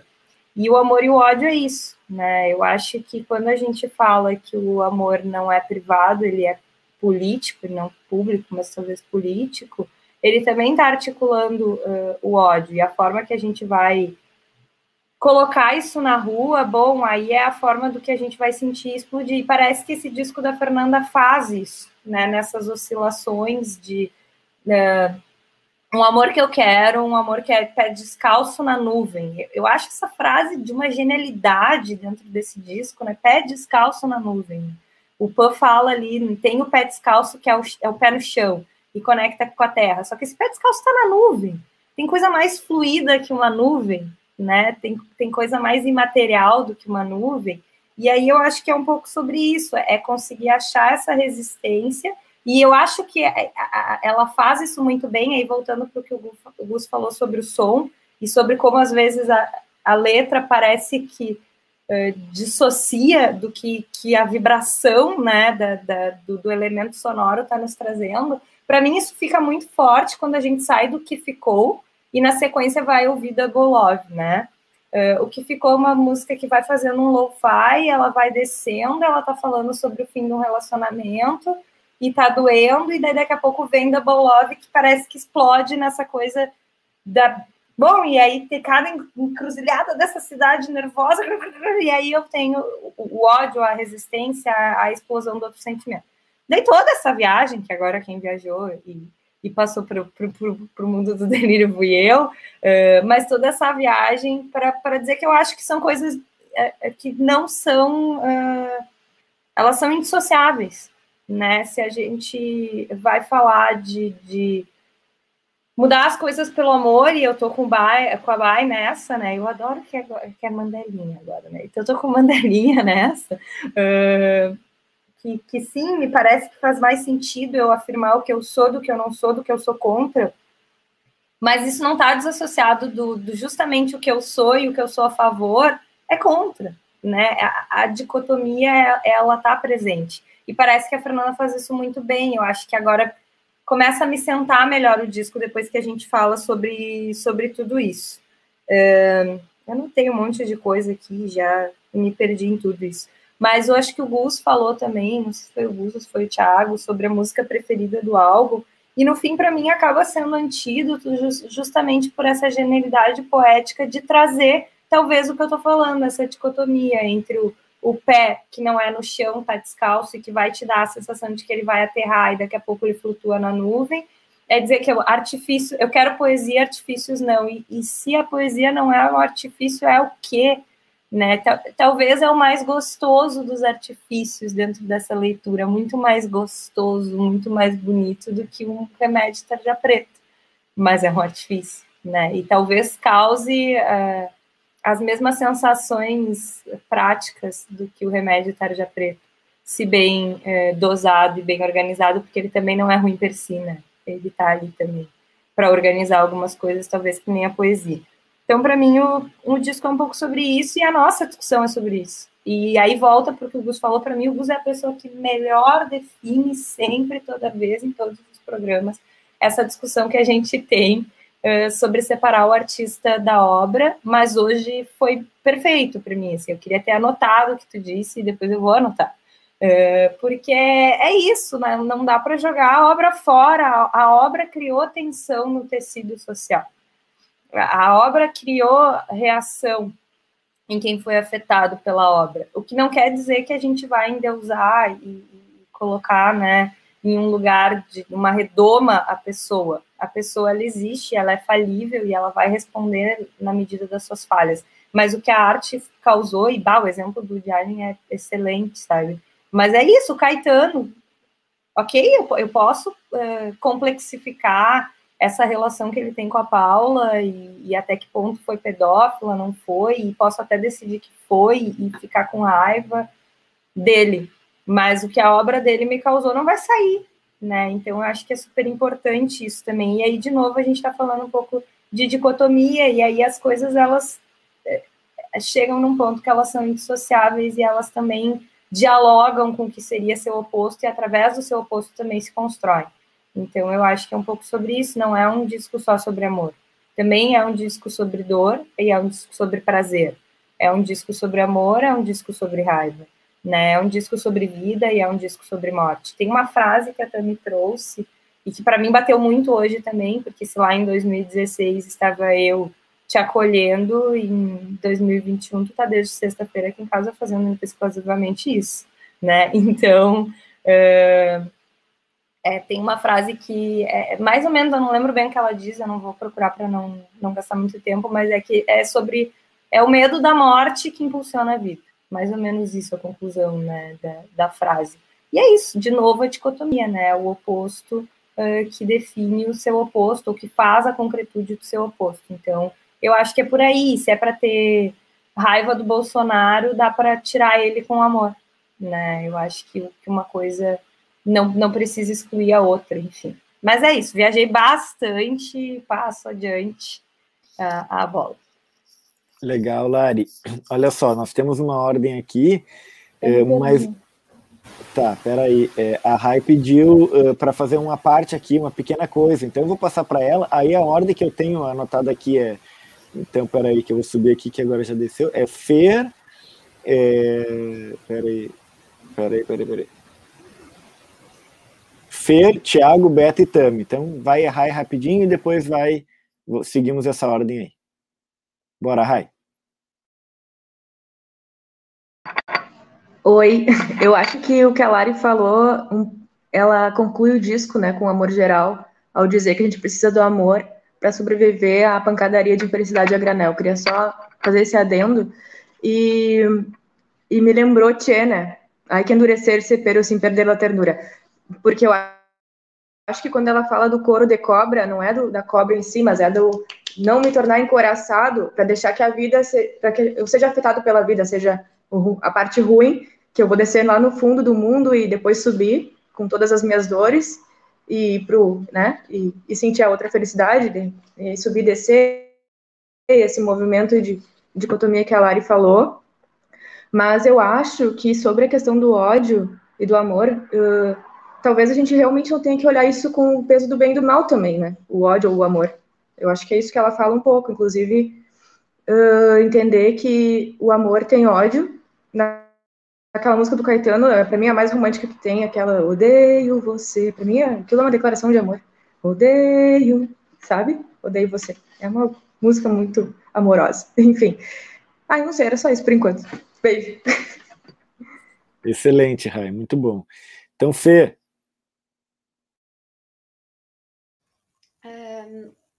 Bem, é, eu não sou completamente contra o ódio. É, acho que eu já, já citei aqui algumas vezes o poema do, do Drummond, que ele diz que o meu ódio é o melhor de mim, com ele me salvo. Só que é preciso definir muito bem qual ódio, né? É, eu acho o Fanon, o Franz Fanon, muito preciso, né? Quando ele pensa no ódio como é, quando ele politiza o ódio, quando ele pensa no ódio como uma perspectiva revolucionária, porque esse ódio não é um ódio gratuito e ele nem, não é um ódio que se quer fazer duradouro, né? Ele é um ódio que ele tem um começo, meio e fim. O fim é a revolução, então ele só é útil dentro desse sentido. É... E aí, juntando coisas que não tem nada a ver, assim, uma coisa com a outra, assim, também o Spinoza, eu acho também ele muito preciso quando ele pensa uma ética pautada nos afetos, né? E o ódio é um afeto, só que o ódio é um afeto negativo. E o afeto negativo não é um afeto de potência, né? Os afetos de potência são os afetos positivos. E o que eu sinto, né, pensando na nossa vida cotidiana de 2016 para cá, é que a gente se perdeu muito em afetos negativos. É então, acho que eu não consigo nem pensar em ódio, porque não é um ódio que pode curar em algum sentido, né? Porque o amor pode curar, o ódio talvez também consiga curar, porque na medida que você odeia uma coisa, você se afasta dessa coisa. Eu acho que a gente talvez o que a gente viva talvez seja mais angústia, raiva, é mas a gente não, ou talvez paixão, e aí a gente nunca consegue entrar no campo do amor e no campo do ódio. Isso tem muito a ver, por exemplo, com a política de cancelamento, né? Que aí entra naquela discussão que vocês também levantaram do artista e da obra. E é muito difícil fechar essa questão, tentar definir.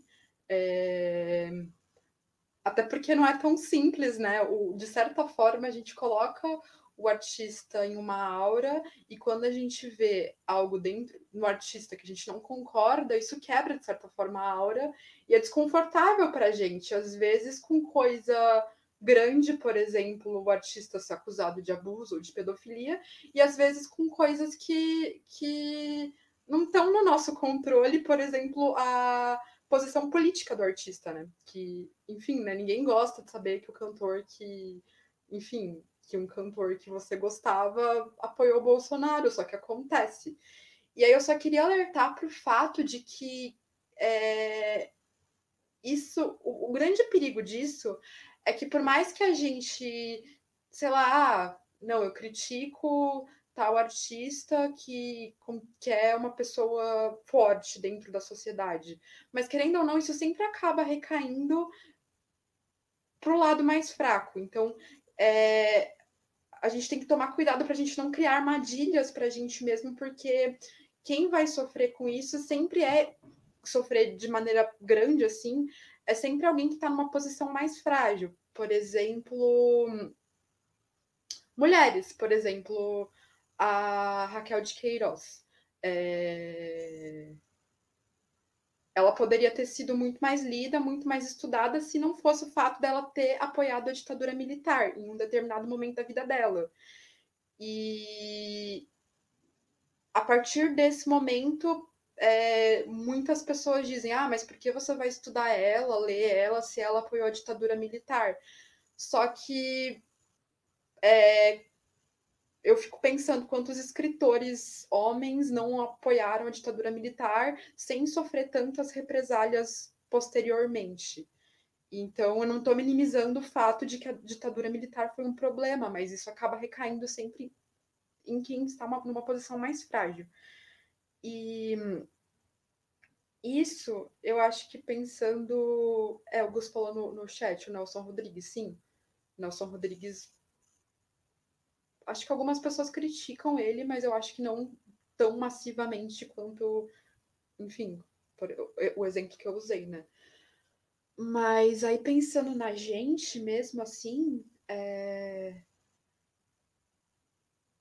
É...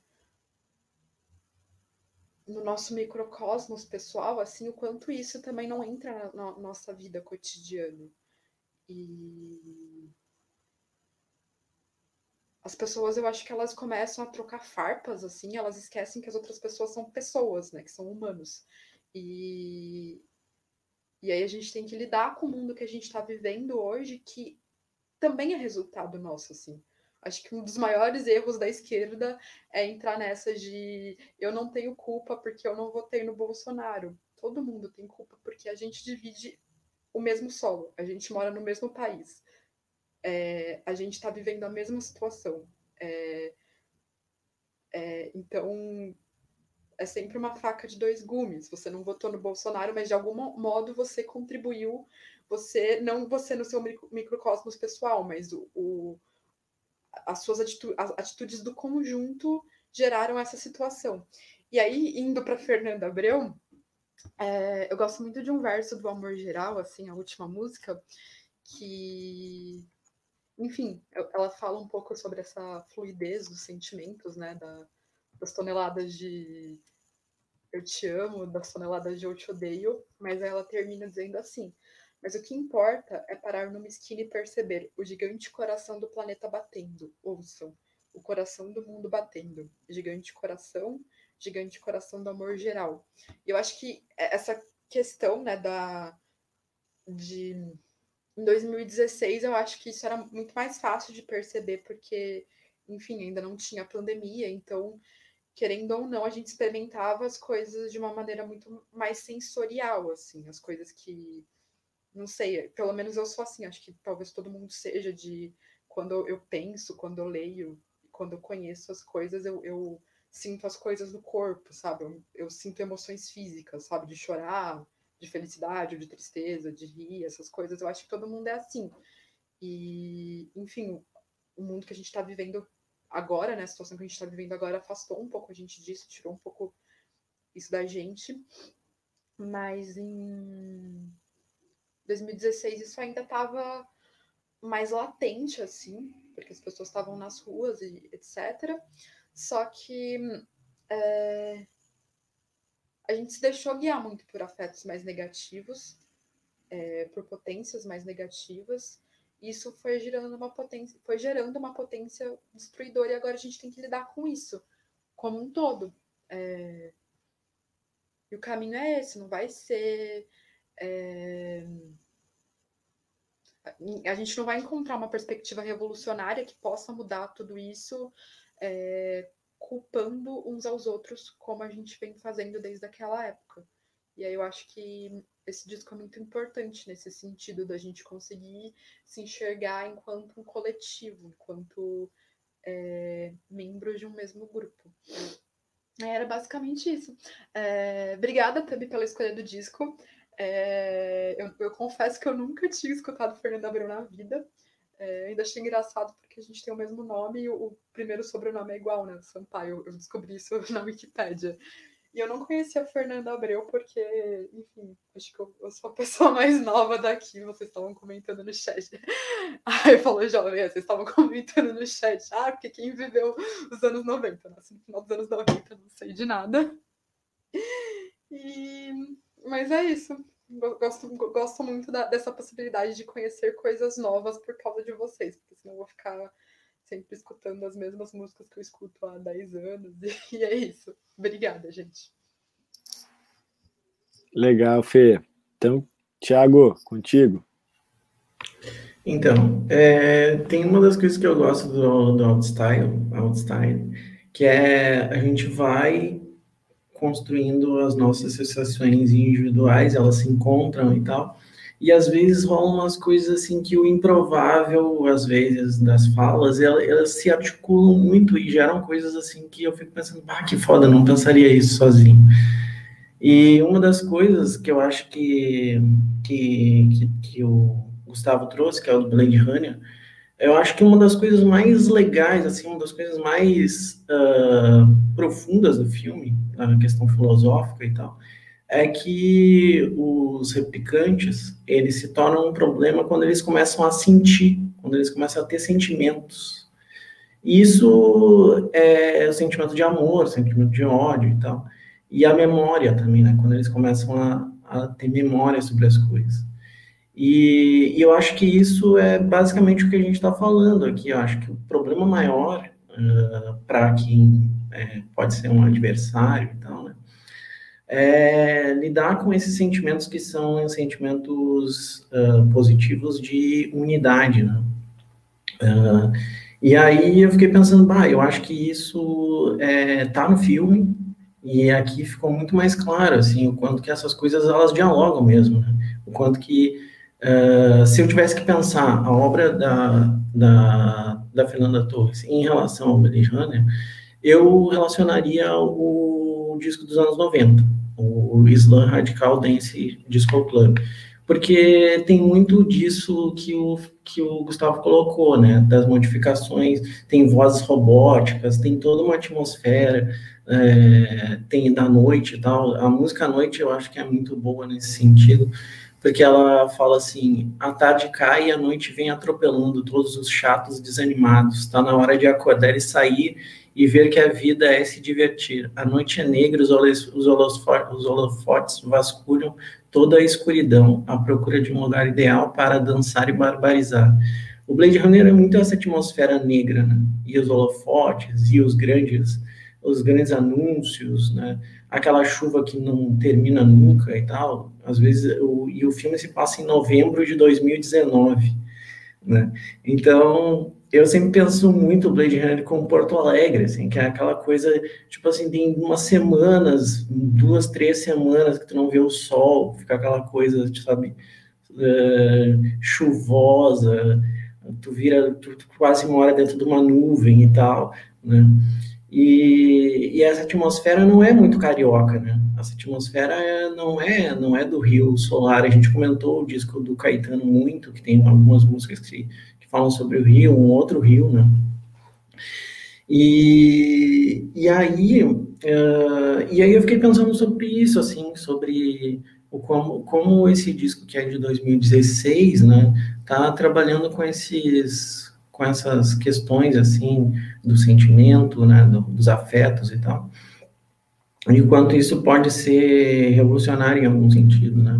Uh, no Blade Runner é né, a grande transformação do quadro geral de, do, dos robôs que saem, dos replicantes, né, meio robôs, androides e tal, saem do, do controle, é pelo sentimento, né, pela, pela possibilidade de pensar, pela possibilidade de, de viver e tal, né, de forma plena, que, que, que passa por isso, né, passa por essa integração, por esse pensar sobre si e tal, pensar sobre os outros, lembrar e tudo.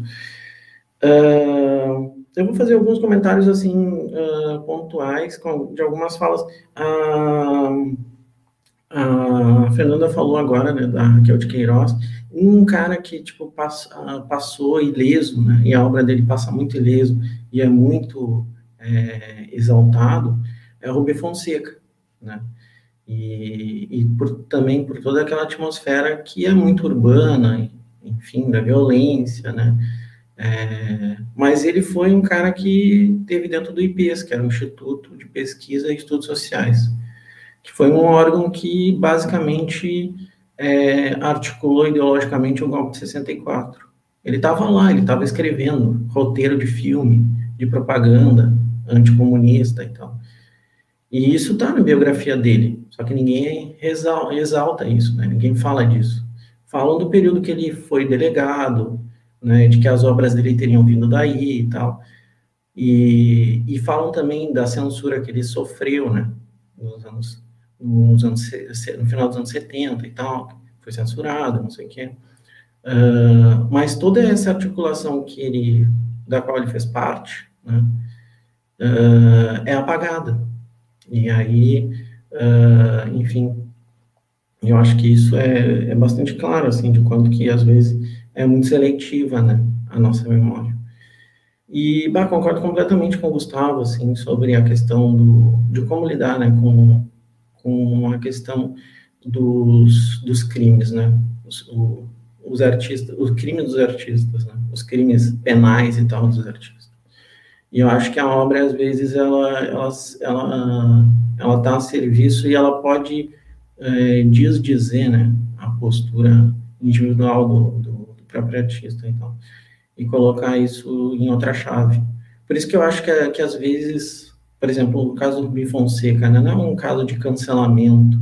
Ah, não, agora eu não vou mais ler e tal, porque, enfim, ele apoiou uh, e forjou ideologicamente um golpe em 63, 64, né?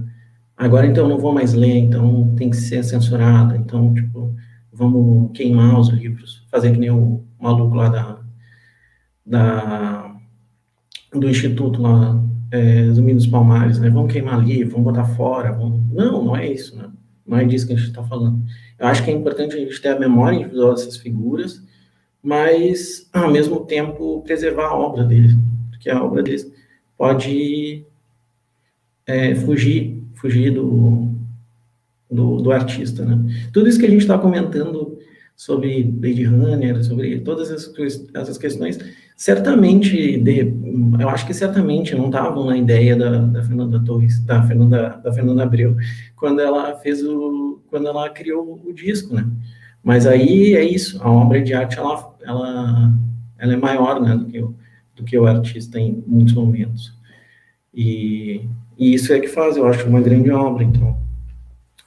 Uh, e tem uma questão, que é essa é a questão do, do computador, né?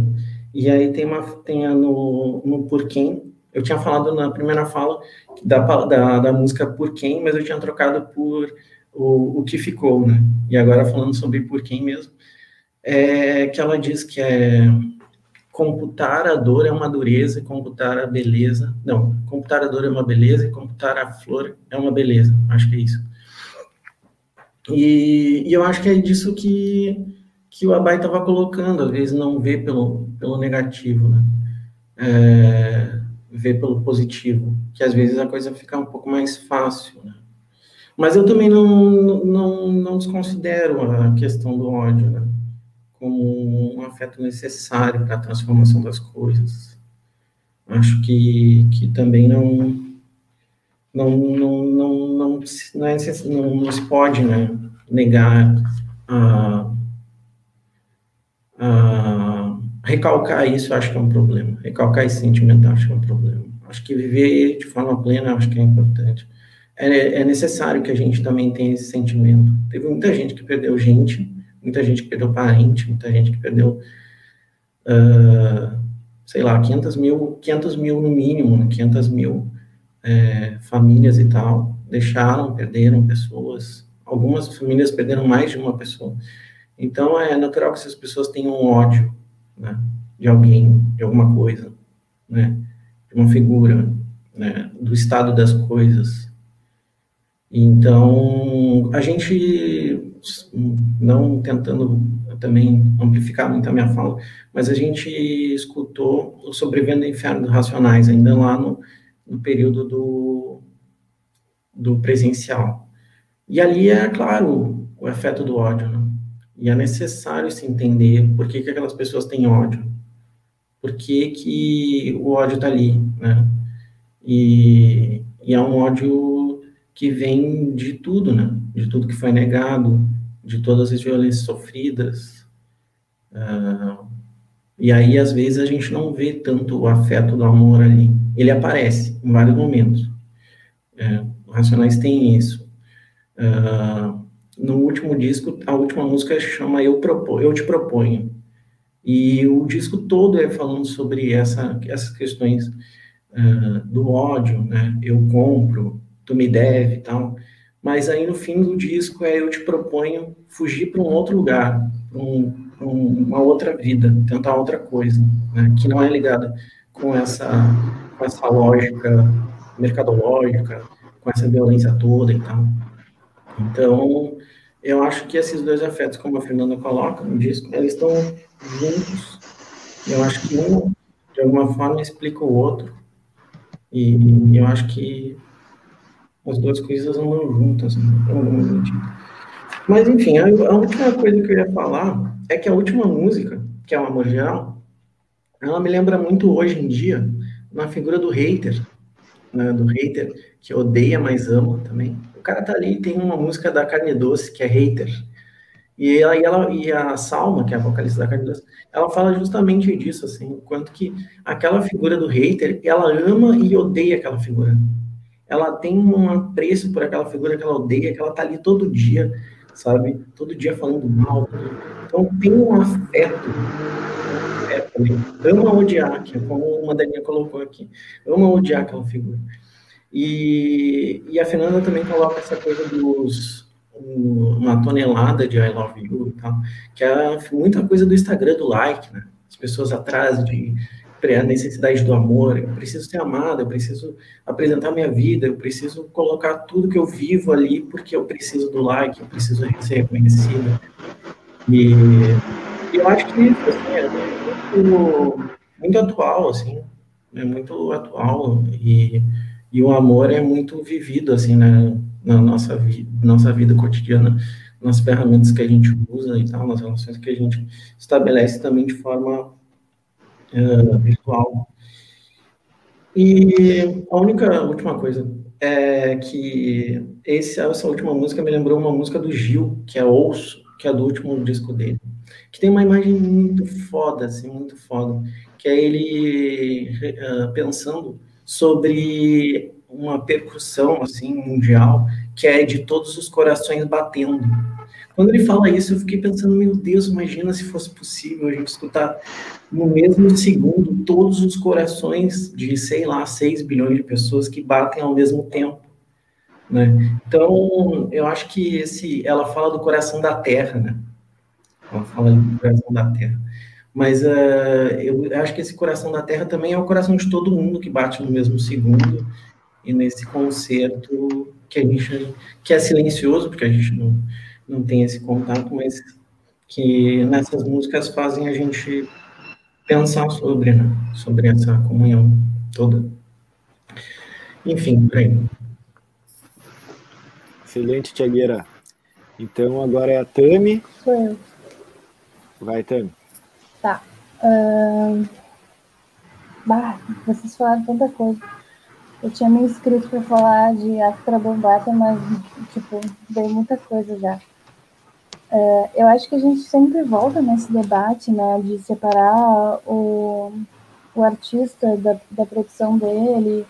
E eu me lembro que da última vez que a gente conversou sobre isso, que eu acho que foi em Elomar, uh, eu, eu cheguei a dizer, assim, né, que eu tenho uma impressão sobre isso que não é conclusiva porque é muito difícil olhar para essa situação de justamente de várias coisas que vocês já falaram, assim, de que a, essa produção do, do artista nos toca e nos toca muito, às vezes, e uh, a gente tem essa impressão sobre quem ele é e às vezes como ele se posiciona, como ele ou ela, né, enfim, como essa pessoa está se colocando assim, né, e agora a gente tem visto pessoas que têm apoiado, têm apoiado Bolsonaro, tem essa, tem casos de pessoas que apoiaram o nazismo, a ditadura, e um, é sempre difícil para mim pensar sobre isso, porque eu acho que nesses, uh, nesses pontos, assim, tem assuntos que me tocam mais, sabe? Quando o assunto é nazismo, eu acho que eu tendo a ser menos uh, flexível. E, mas aí quando é o apoio ao Bolsonaro, acho não sei se por estar vivendo isso, por estar compreendendo que as nuances que estão sendo mobilizadas em torno disso, elas são muito frágeis e elas não definem exatamente quem as pessoas são por apoiarem o Bolsonaro, é, daí eu me sinto mais flexível em é, olhar para essas questões, sabe? Mas também o que o Abai trouxe foi sobre é, uma denúncia de um crime, né, de abuso sexual, e eu acho que isso é bem sério, realmente, né?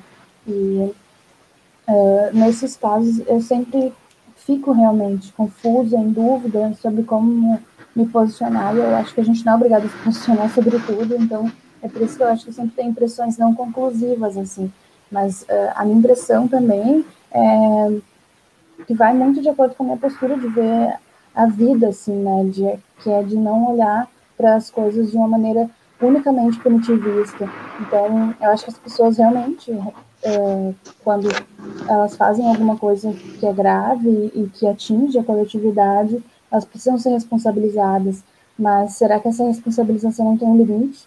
Né? Será que ela precisa, a pessoa precisa carregar esse peso para sempre na vida dela e precisa daí estar tá banida de todos os espaços, inclusive da forma dela de produzir, da, de colocar a, sua né, força de trabalho no mundo, assim. Então, se a força de trabalho do artista é o que ela produz, é como ela atinge as pessoas, a gente não vai mais se deixar atingir por isso, porque ela cometeu um delito grave e que, enfim, né, nesse caso, pelo que eu entendi, eu não sabia disso, né, sobre a África Bombata, na real, e daí, enfim, qual, qual é o limite, sabe?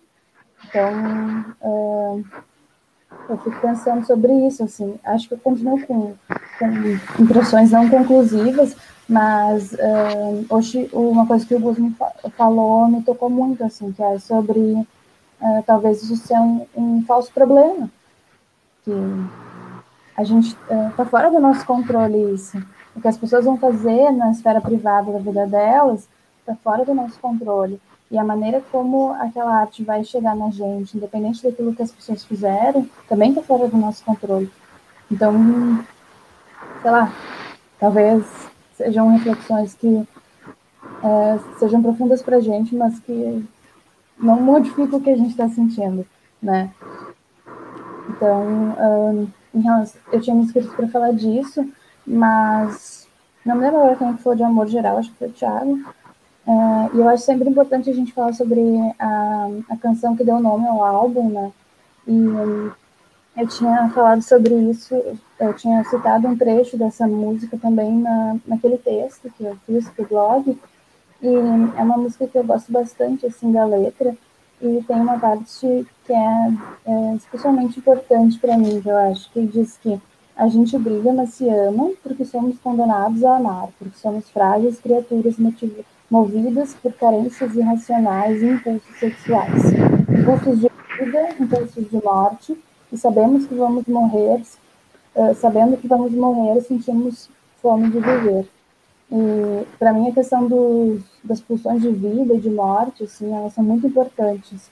Então, eu acho que isso diz muito, sabe, sobre esse álbum, sobre todas essas coisas que a gente estava conversando, tudo que a Lari falou, assim, acho que ela retomou várias coisas que a gente estava conversando ontem de noite, inclusive, com a Lu, sobre a fluidez da vida e sobre os enraizamentos, as estabilidades. Então, eu tenho a, a impressão que a gente tem mesmo essas fragilidades e que às vezes, uh, que de modo geral, a gente coloca essas fragilidades nas nossas relações e também nas nossas pulsões, assim, né? De modo geral, uh, acho que a pulsão de vida tem me mobilizado muito. Então, acho que esse é um álbum que tem muita pulsão de vida, assim. Inclusive, por isso ele nos move, fácil para a gente poder se movimentar e dançar, e isso é uma coisa que, que me deixa feliz, assim. Então, é, já encaminhando também para o fim, estou feliz que vocês curtiram e agradeço pelas contribuições. Valeu. Show de bola, Tami. Então agora, Beta. Bom, é, eu queria falar algumas coisas também. É, eu vou começar porque eu achei interessante. Vocês falaram em noite, né? Da, é, com relação às músicas da Fernanda. A palavra noite, a palavra. Aí o Abai falou do dia, né? O Abai Mandelinha, né? Quem tá vendo não sabe é o. e para mim veio muito urbano essa palavra. Para mim, a Fernanda é essa palavra, assim, urbano. E aí eu achei interessante porque o Elomar é o contrário, né? E foi o último All-Star. Então, eu curti isso aí também. E, assim, o que eu queria também deixar agora no final é sobre a Fernanda também, porque é, para mim ela é uma artista coerente, assim. Uh, não sei, não conheço muito dela, mas o pouco que eu conheço, assim, por exemplo, eu vi ela no Roda Viva, 94, e ela estava falando sobre, assim, um monte de homem, né? Tipo, tinha só mais uma mulher uh, entrevista, uh, na roda, né? e ela se saindo assim maravilhosamente bem, assim, e daquele naquele tempo em que naquele tempo ontem, né, hoje de manhã, que homens uh, interrompem mulheres e enfim, e, e o Roda Viva meio que em vários momentos isso tu via, sabe? E ela ali firmona, enfim, sabe, tipo respondendo e, e forte na opinião dela e falou sobre a descriminalização das drogas, sabe? Tipo, ela, ela também falou sobre a questão da sexualização do corpo dela, o quanto ela não queria que isso acontecesse, sabe? O quanto, ao mesmo tempo, teve essa pressão para isso. Afinal de contas, ela é linda também. A gente vê isso pela capa do disco, pelas capas de todos os discos dela. Então, eu admiro muito, muito ela também por isso, sabe? E também porque ela conseguiu. Eu não conheço muito a Blitz, mas o pouco que eu conheço, assim, são duas Fernandas. E daí, para mim, ela conseguiu fazer bem essa transição, assim, de dizer: não, eu sou essa pessoa, eu sou essa artista é diferente de quando eu estava num, num grupo e eu penso isso, eu sou isso. E uma outra coisa, ela nunca apagou as referências blacks dela, né? Tipo, ela uma outra banda que estava junto com ela ali é Bom, as bandas daquele tempo, né? Tipo, eu lembro do Traje, lembro Lobão, terrível, né? Tipo, a gente se decepcionou muito. Aí ela que continua, assim, tipo, me surpreendeu muito e foi muito bom, assim, ouvir ela depois de tanto tempo. E agora eu esqueci o que eu ia dizer da outra. Ah, e dos Titãs, né? Que, que acho que o Abai já falou aqui para nós que roubou aquela vez aquela a música do. Aquele, ah, agora eu me esqueci. O artista negro lá, que é Marvin, e ele não deu os créditos, né? A, a Fernanda, ao contrário, ela sempre diz, né? Uh, de onde ela tirou as coisas, as referências dela. E, e, e, ah, e também nesse Roda Viva uma coisa que ela fala sobre o arrastão, né? Que teve lá no Rio, nos anos 90 e tal. E ela pega e diz, tipo, olha, não é assim, não é porque é preto, não é porque é pobre, tipo, problematiza a polícia também. Então, acho que isso é legal. Então, já que a gente estava falando de alguns artistas que às vezes destoam, eu queria deixar claro que. Deixar claro, não, né? Eu queria dizer que o que eu vi dela, ela, pelo menos, continua assim, fazendo isso e é coerente, assim, com as coisas que ela traz. E amadureceu muito, ao contrário de muitos outros artistas daquela época que estavam junto com ela naquela época. E tá, e aí, e então é isso. E aí a última coisa que eu queria falar é que eu sou um pouco apegada à raiva e ao ódio. Eu sei que não parece, às vezes, assim, com a minha carinha, mas Uh, o eu me apoio muito, e aí foi a Fer que falou, o Thiago falou isso, tipo, de, de também um, um sentimento necessário, e a Fer trouxe também a questão do Fanon, e daí eu lembro imediatamente da Audrey Lorde, acho que é muito de onde eu venho, assim, porque são pessoas negras.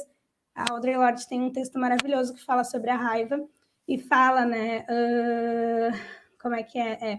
Os usos da raiva, dois pontos, mulheres negras respondendo ao racismo, né? E, e, eles meio que trazem essa mensagem, tipo, que nunca nos falte raiva, sabe? Para que a gente jamais normalize o que diminui a nossa existência. Então, eu acho que ela também tem essa coisa da raiva e do ódio como resposta e de algo que não necessariamente precisa ser direcionado e de forma negativa àquilo que está te oprimindo, mas a outras formas de, de, de resposta, né? E de efetividade, enfim, de transformação. E então, queria dizer isso. E aí, pensando nisso também, aí, por fim, ligando com o texto, com o, o disco, né? Eu gosto muito também da primeira música, né? O outro, assim, e gosto muito que diz, né? A, a dança vai comunicar o que o corpo insiste em perguntar. E aí, em tempos de pandemia, em que o nosso corpo está mais. Eu fico pensando sobre isso, pensando que a gente pode tirar várias forças dessa poesia aí dela, que é muito bonita. Também é uma outra coisa boa para Fernanda, ela compõe, né? Ela compôs, compôs quase todas as músicas desse CD, e uma das mais bonitas, que é a Antídoto, ela escreveu sozinha, as outras ela estava acompanhada. E, por fim, só finalizar, um beijo agradecendo aí a todo mundo e dizendo que e vocês, principalmente, estava muito bom ouvir, eu amei ouvir demais hoje. E aí, só finalizando, sempre, né? Mas hoje estava muito legal, muito uau, uau, uau. Mas, finalizando só com uma frase que eu acho que a gente está precisando, pode nos servir de, de força nesses dias, né? Que é do disco, que é uh, Sempre Haverá Outro Dia. Né? Então, para a gente não esquecer disso, sempre vai haver, sempre vai haver outras formas de amar, outro, outro mundo. Então era isso. É, obrigada, gente. Que lindo, Beta. Lindo mesmo. Tudo que tu falaste foi maravilhoso. É, eu também vou fazer um encerramento. A gente já está esgotando o nosso tempo aqui. A gente também tem uma lista de pessoal que vai entrar na sequência para fazer o mesmo. É, e, e para esse para minha parte das últimas considerações, eu também quero enfatizar a, a importância afetiva uh, da raiva, né? Do, uh, uh, assim, por outro lado, do sofrimento, da dor, né? E paralelamente do próprio ódio. Eu compartilho esse sentimento com, com a Betinha que comentou isso agora, com a Rai, né? É, isso não se, não, mas isso não se trata de uma operação sintética meramente, né? Chegando numa síntese de opostos que seria a saída para alguma coisa. Né? Se trata, na verdade, de uma posição de saída. E, e essa posição de saída ela não está pré-definida de antemão. A gente tem que exercer isso. E esse exercício, ele, ele, ele de certa forma, está uh, junto aí numa das imagens, eu vou trazer duas ou três, né? numa das tem, o Mandelinha já começou falando essa questão de, de aceitar o outro, né? Que, que é maravilhosa. A Beta retomou isso agora também. E eu quero passar porque em algum momento o Gus falou algo uh, e eu quero e, e, eu falei de trem e, e isso é importante para mim. É, um trem vai para uma outra estação, um outro inverno e lá vem outro, outro verão. Né? Então tem uma temporalidade tem um, uma estação que é, é, uma aparência de, de parada, ela é uma espécie, né, se a gente pegar questão, questões antropológicas que envolvem isso, conceitualmente falando, é a questão do não lugar, né, todo mundo está passando por ali, ao mesmo tempo ninguém está, mas se chama estação, porque alguma coisa está. E, então tem, nesse mesmo sentido, tem algo assim, né, sempre haverá outra chance, é o que a Beta trouxe agora, a Tami belíssimamente comentou antes, outra mão ao alcance, então tem, tem, tem isso que está envolvendo também ainda está envolvendo assim está junto ao tambor porque a música que vem colada no tambor é essa pele de tambor é, é outro sentido outra saída né de outra de outra maneira tem dar a volta querendo dar. Então tem esse dar que envolve o sexo portanto envolve a vida e, e a morte né? E, e, e, envolve então dar uma volta né dar uma volta numa situação. É, e, e aí me lembrei também do lance da pele, que a Rai comentou antes, que Aí tem, tem uma. E eu, eu não tinha inter, interpretado assim, e depois que ela comentou, eu, eu, eu entendi melhor a letra. Né? Tem uma pele de cobra que tá casca grossa, só que tem um momento que vai trocar a pele. Então eu quero trocar a pele para ser mais leve. Né? Tem uma tensão aqui eh, envolvida nessa situação.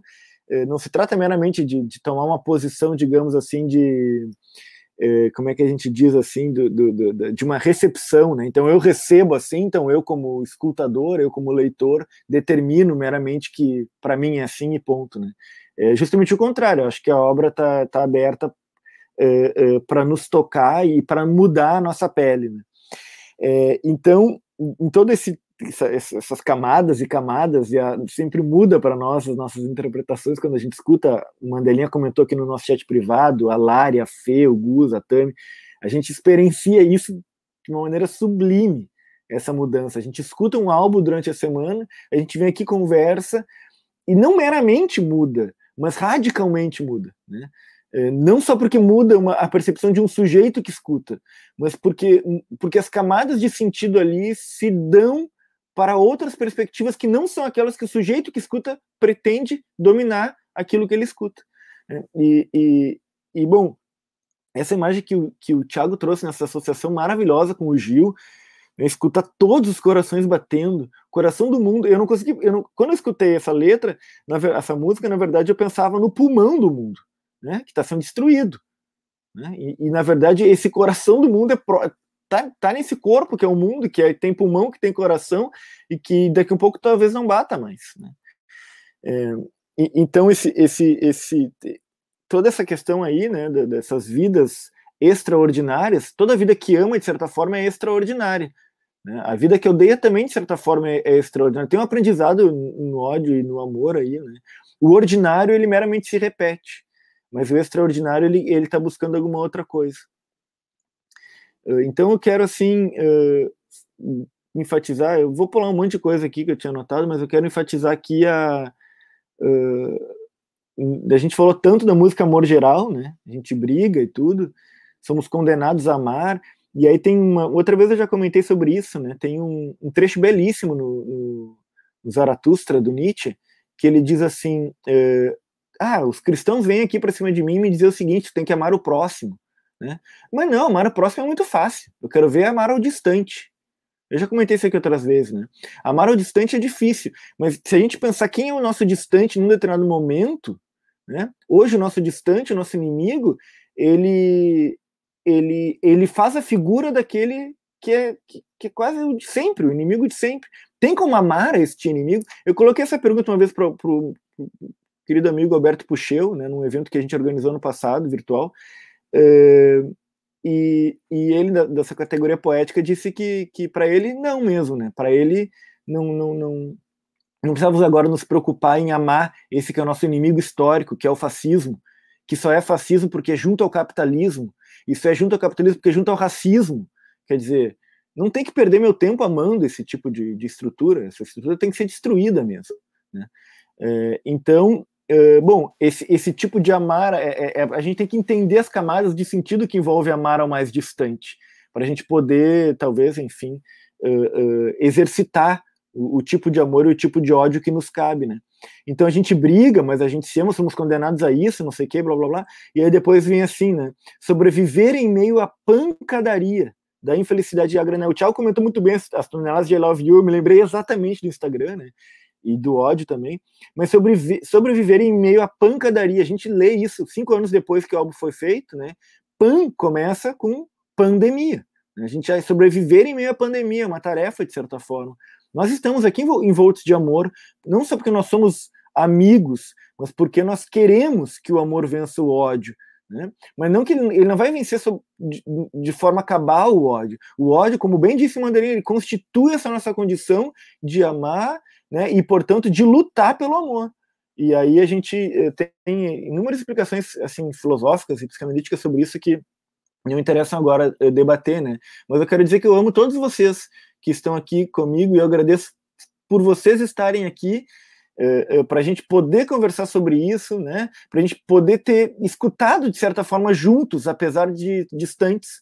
A gente escutou juntos, a gente se encontrou realmente, apesar do mundo virtual, nós nos encontramos para fazer isso. E, e, alguma coisa se transforma quando isso acontece. E tem pessoas que estão nos escutando, nos escutando, a gente nem conhece elas, né? E a gente não pode esperar meramente transformá-las, né? Mas, mas talvez essa escuta desse álbum uh, toque fundo nelas, junto com os seus, né? Junto com aqueles que não são os seus deles, que são os outros também. Então, mais uma vez para agradecer, desculpa ter me estendido muito aí, eu até perdi a ordem aqui. É... Uh... Vamos ver aqui. Alguém sabe aqui? Se eu não me engano, é o JP. Então, isso, vai, Jotinha. Então, é, depois dessa fala maravilhosa aí do Pan, pô, só agradecer, na real, vocês rapidinho, tipo, é, não vamos estender tanto. É, é, falar um pouco desse grupo maravilhoso, eu acho que, sendo bem sincero, me desculpe os outros grupos que eu participo, mas isso é de longe o que eu mais me sinto bem. eu gosto pra caramba. E, e, aí que tá, a gente falou tanto de é, o amor dói, o ódio dói, então a gente sempre, como, é, como esses sentimentos são, é, eles se relacionam, eles sempre estão em conflito, mas eles têm um, cada um tem um pouco. O Mandelinha sempre trouxe essa, a comparação com o Yin Yang também, que é, é, maravilhoso.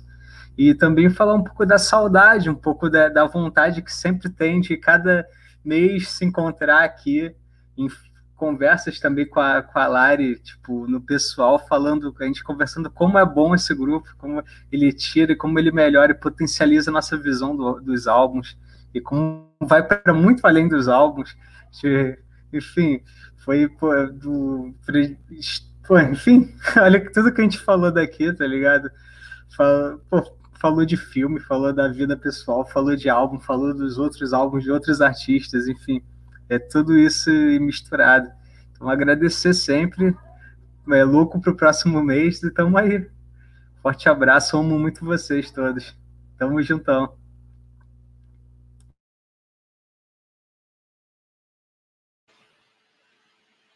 Sou eu?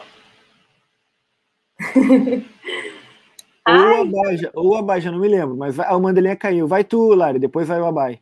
Tá, também só dar aquele tchau. É eu, eu fiquei bem tocada, assim, com. Primeiro, que bom que somos, então, condenados a amar, porque estamos aqui do, do, domingos e mais domingos amando, né? Amando uns aos outros, amando as discussões que a gente coloca aqui, principalmente amando esse deslocar. Eu acho que um pouco do que nos une enquanto grupo faz a gente sentir esse esse sentimento casa, ainda que virtual, né? É um pouco sobre o quanto a gente ama e sempre termina o outstyle com isso, né? O quanto a gente ama ser deslocado pelos outros, né? O quanto a gente se afeta e, e, e se permite sair do lugar que estava. A gente chega num lugar aqui e sai em outro completamente diferente. Eu acho que isso tem a ver com, com o afeto que a gente construiu enquanto grupo. E eu fico muito feliz de, de ver que é um grupo constituído pelo afeto, ao fim e ao cabo, né? Que é o que a gente está dizendo aqui. E isso tem a ver com o que a Beta trouxe, trecho, talvez um dos trechos que eu mais gostei mesmo do disco, porque para mim eu tenho sentido, ontem a gente falou um pouco sobre isso, eu tenho sentido muita falta de corpo, né? A, a Rai acho que vem, vem a entender bem essa linha, a gente se, se conheceu, se reconheceu, né, no, no teatro, um teatro que era sobre corpo, e o quanto expressar o pulsar está no corpo. E quando eu ouvi essas duas frases do disco, lá no final desse coração pulsante, quando eu penso no coração da Terra, né, e o, o eu trouxe isso, eu penso num pulsar, nessa pulsão de vida, e que a gente, todos os outros seres que habitam esse planeta, parece que tem. Então, para mim, esse grande coração é esse pulsar de viver. E aí, quando o Tiago trouxe esses todos 6 bilhões de corações a gente pudesse ouvir, que bom seria, né? Talvez isso nos devolvesse é, muita humanidade que a gente perde nessa, nessa sequência de vibrar esses afetos negativos que vem sendo uma trajetória por conta de tudo que está acontecendo. Então, isso foi uma coisa que ficou aqui para mim e que a gente possa seguir pulsando esse amor que o Pan nos convidou a, a declamar, né? Eu também amo vocês, é um, é um espaço, um lugar e pessoas com quem eu tenho muito carinho, ainda que algumas eu nunca nem tenha visto pessoalmente, né? O JP aconteceu por, por acaso no ato, espero que aconteça é, em breve com os demais. E é isso, gente, só agradecer mesmo. Beijo. É, eu acho que eu caí na hora que, que o JP teve de falar. E, nossa, as palavras do JP tocaram bastante, assim. Valeu, cara. Tipo, é isso. Esse grupo aqui é uma coisa, é um encontro bem fortuito, assim. Bem amoroso. Essa coisa de. Que, que o universo vai guiando, né? Vai guiando pra gente encontrar as pessoas, assim. Isso é bem, bem legal e Cara, eu só queria finalizar assim com os ecos, né? Que eu acho que quando eu cheguei no grupo, acho que o, Alex, o Panda e o Thiago falavam bastante dos ecos. E eu peguei isso aqui bastante e tento exercer isso, né? Quando eu ouço as, as músicas, assim, tento ficar imaginando os ecos que elas me trazem. E da Fernanda ficou um pouco claro, assim, né? Ela traz muito do funk, como vocês falaram, mas e ela vai direto na fonte do rap também, né?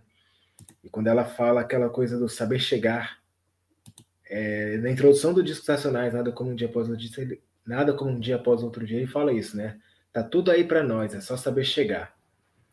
Aí a Fernanda complementa que tudo vai clarear, né? É, mostrar que vale a pena.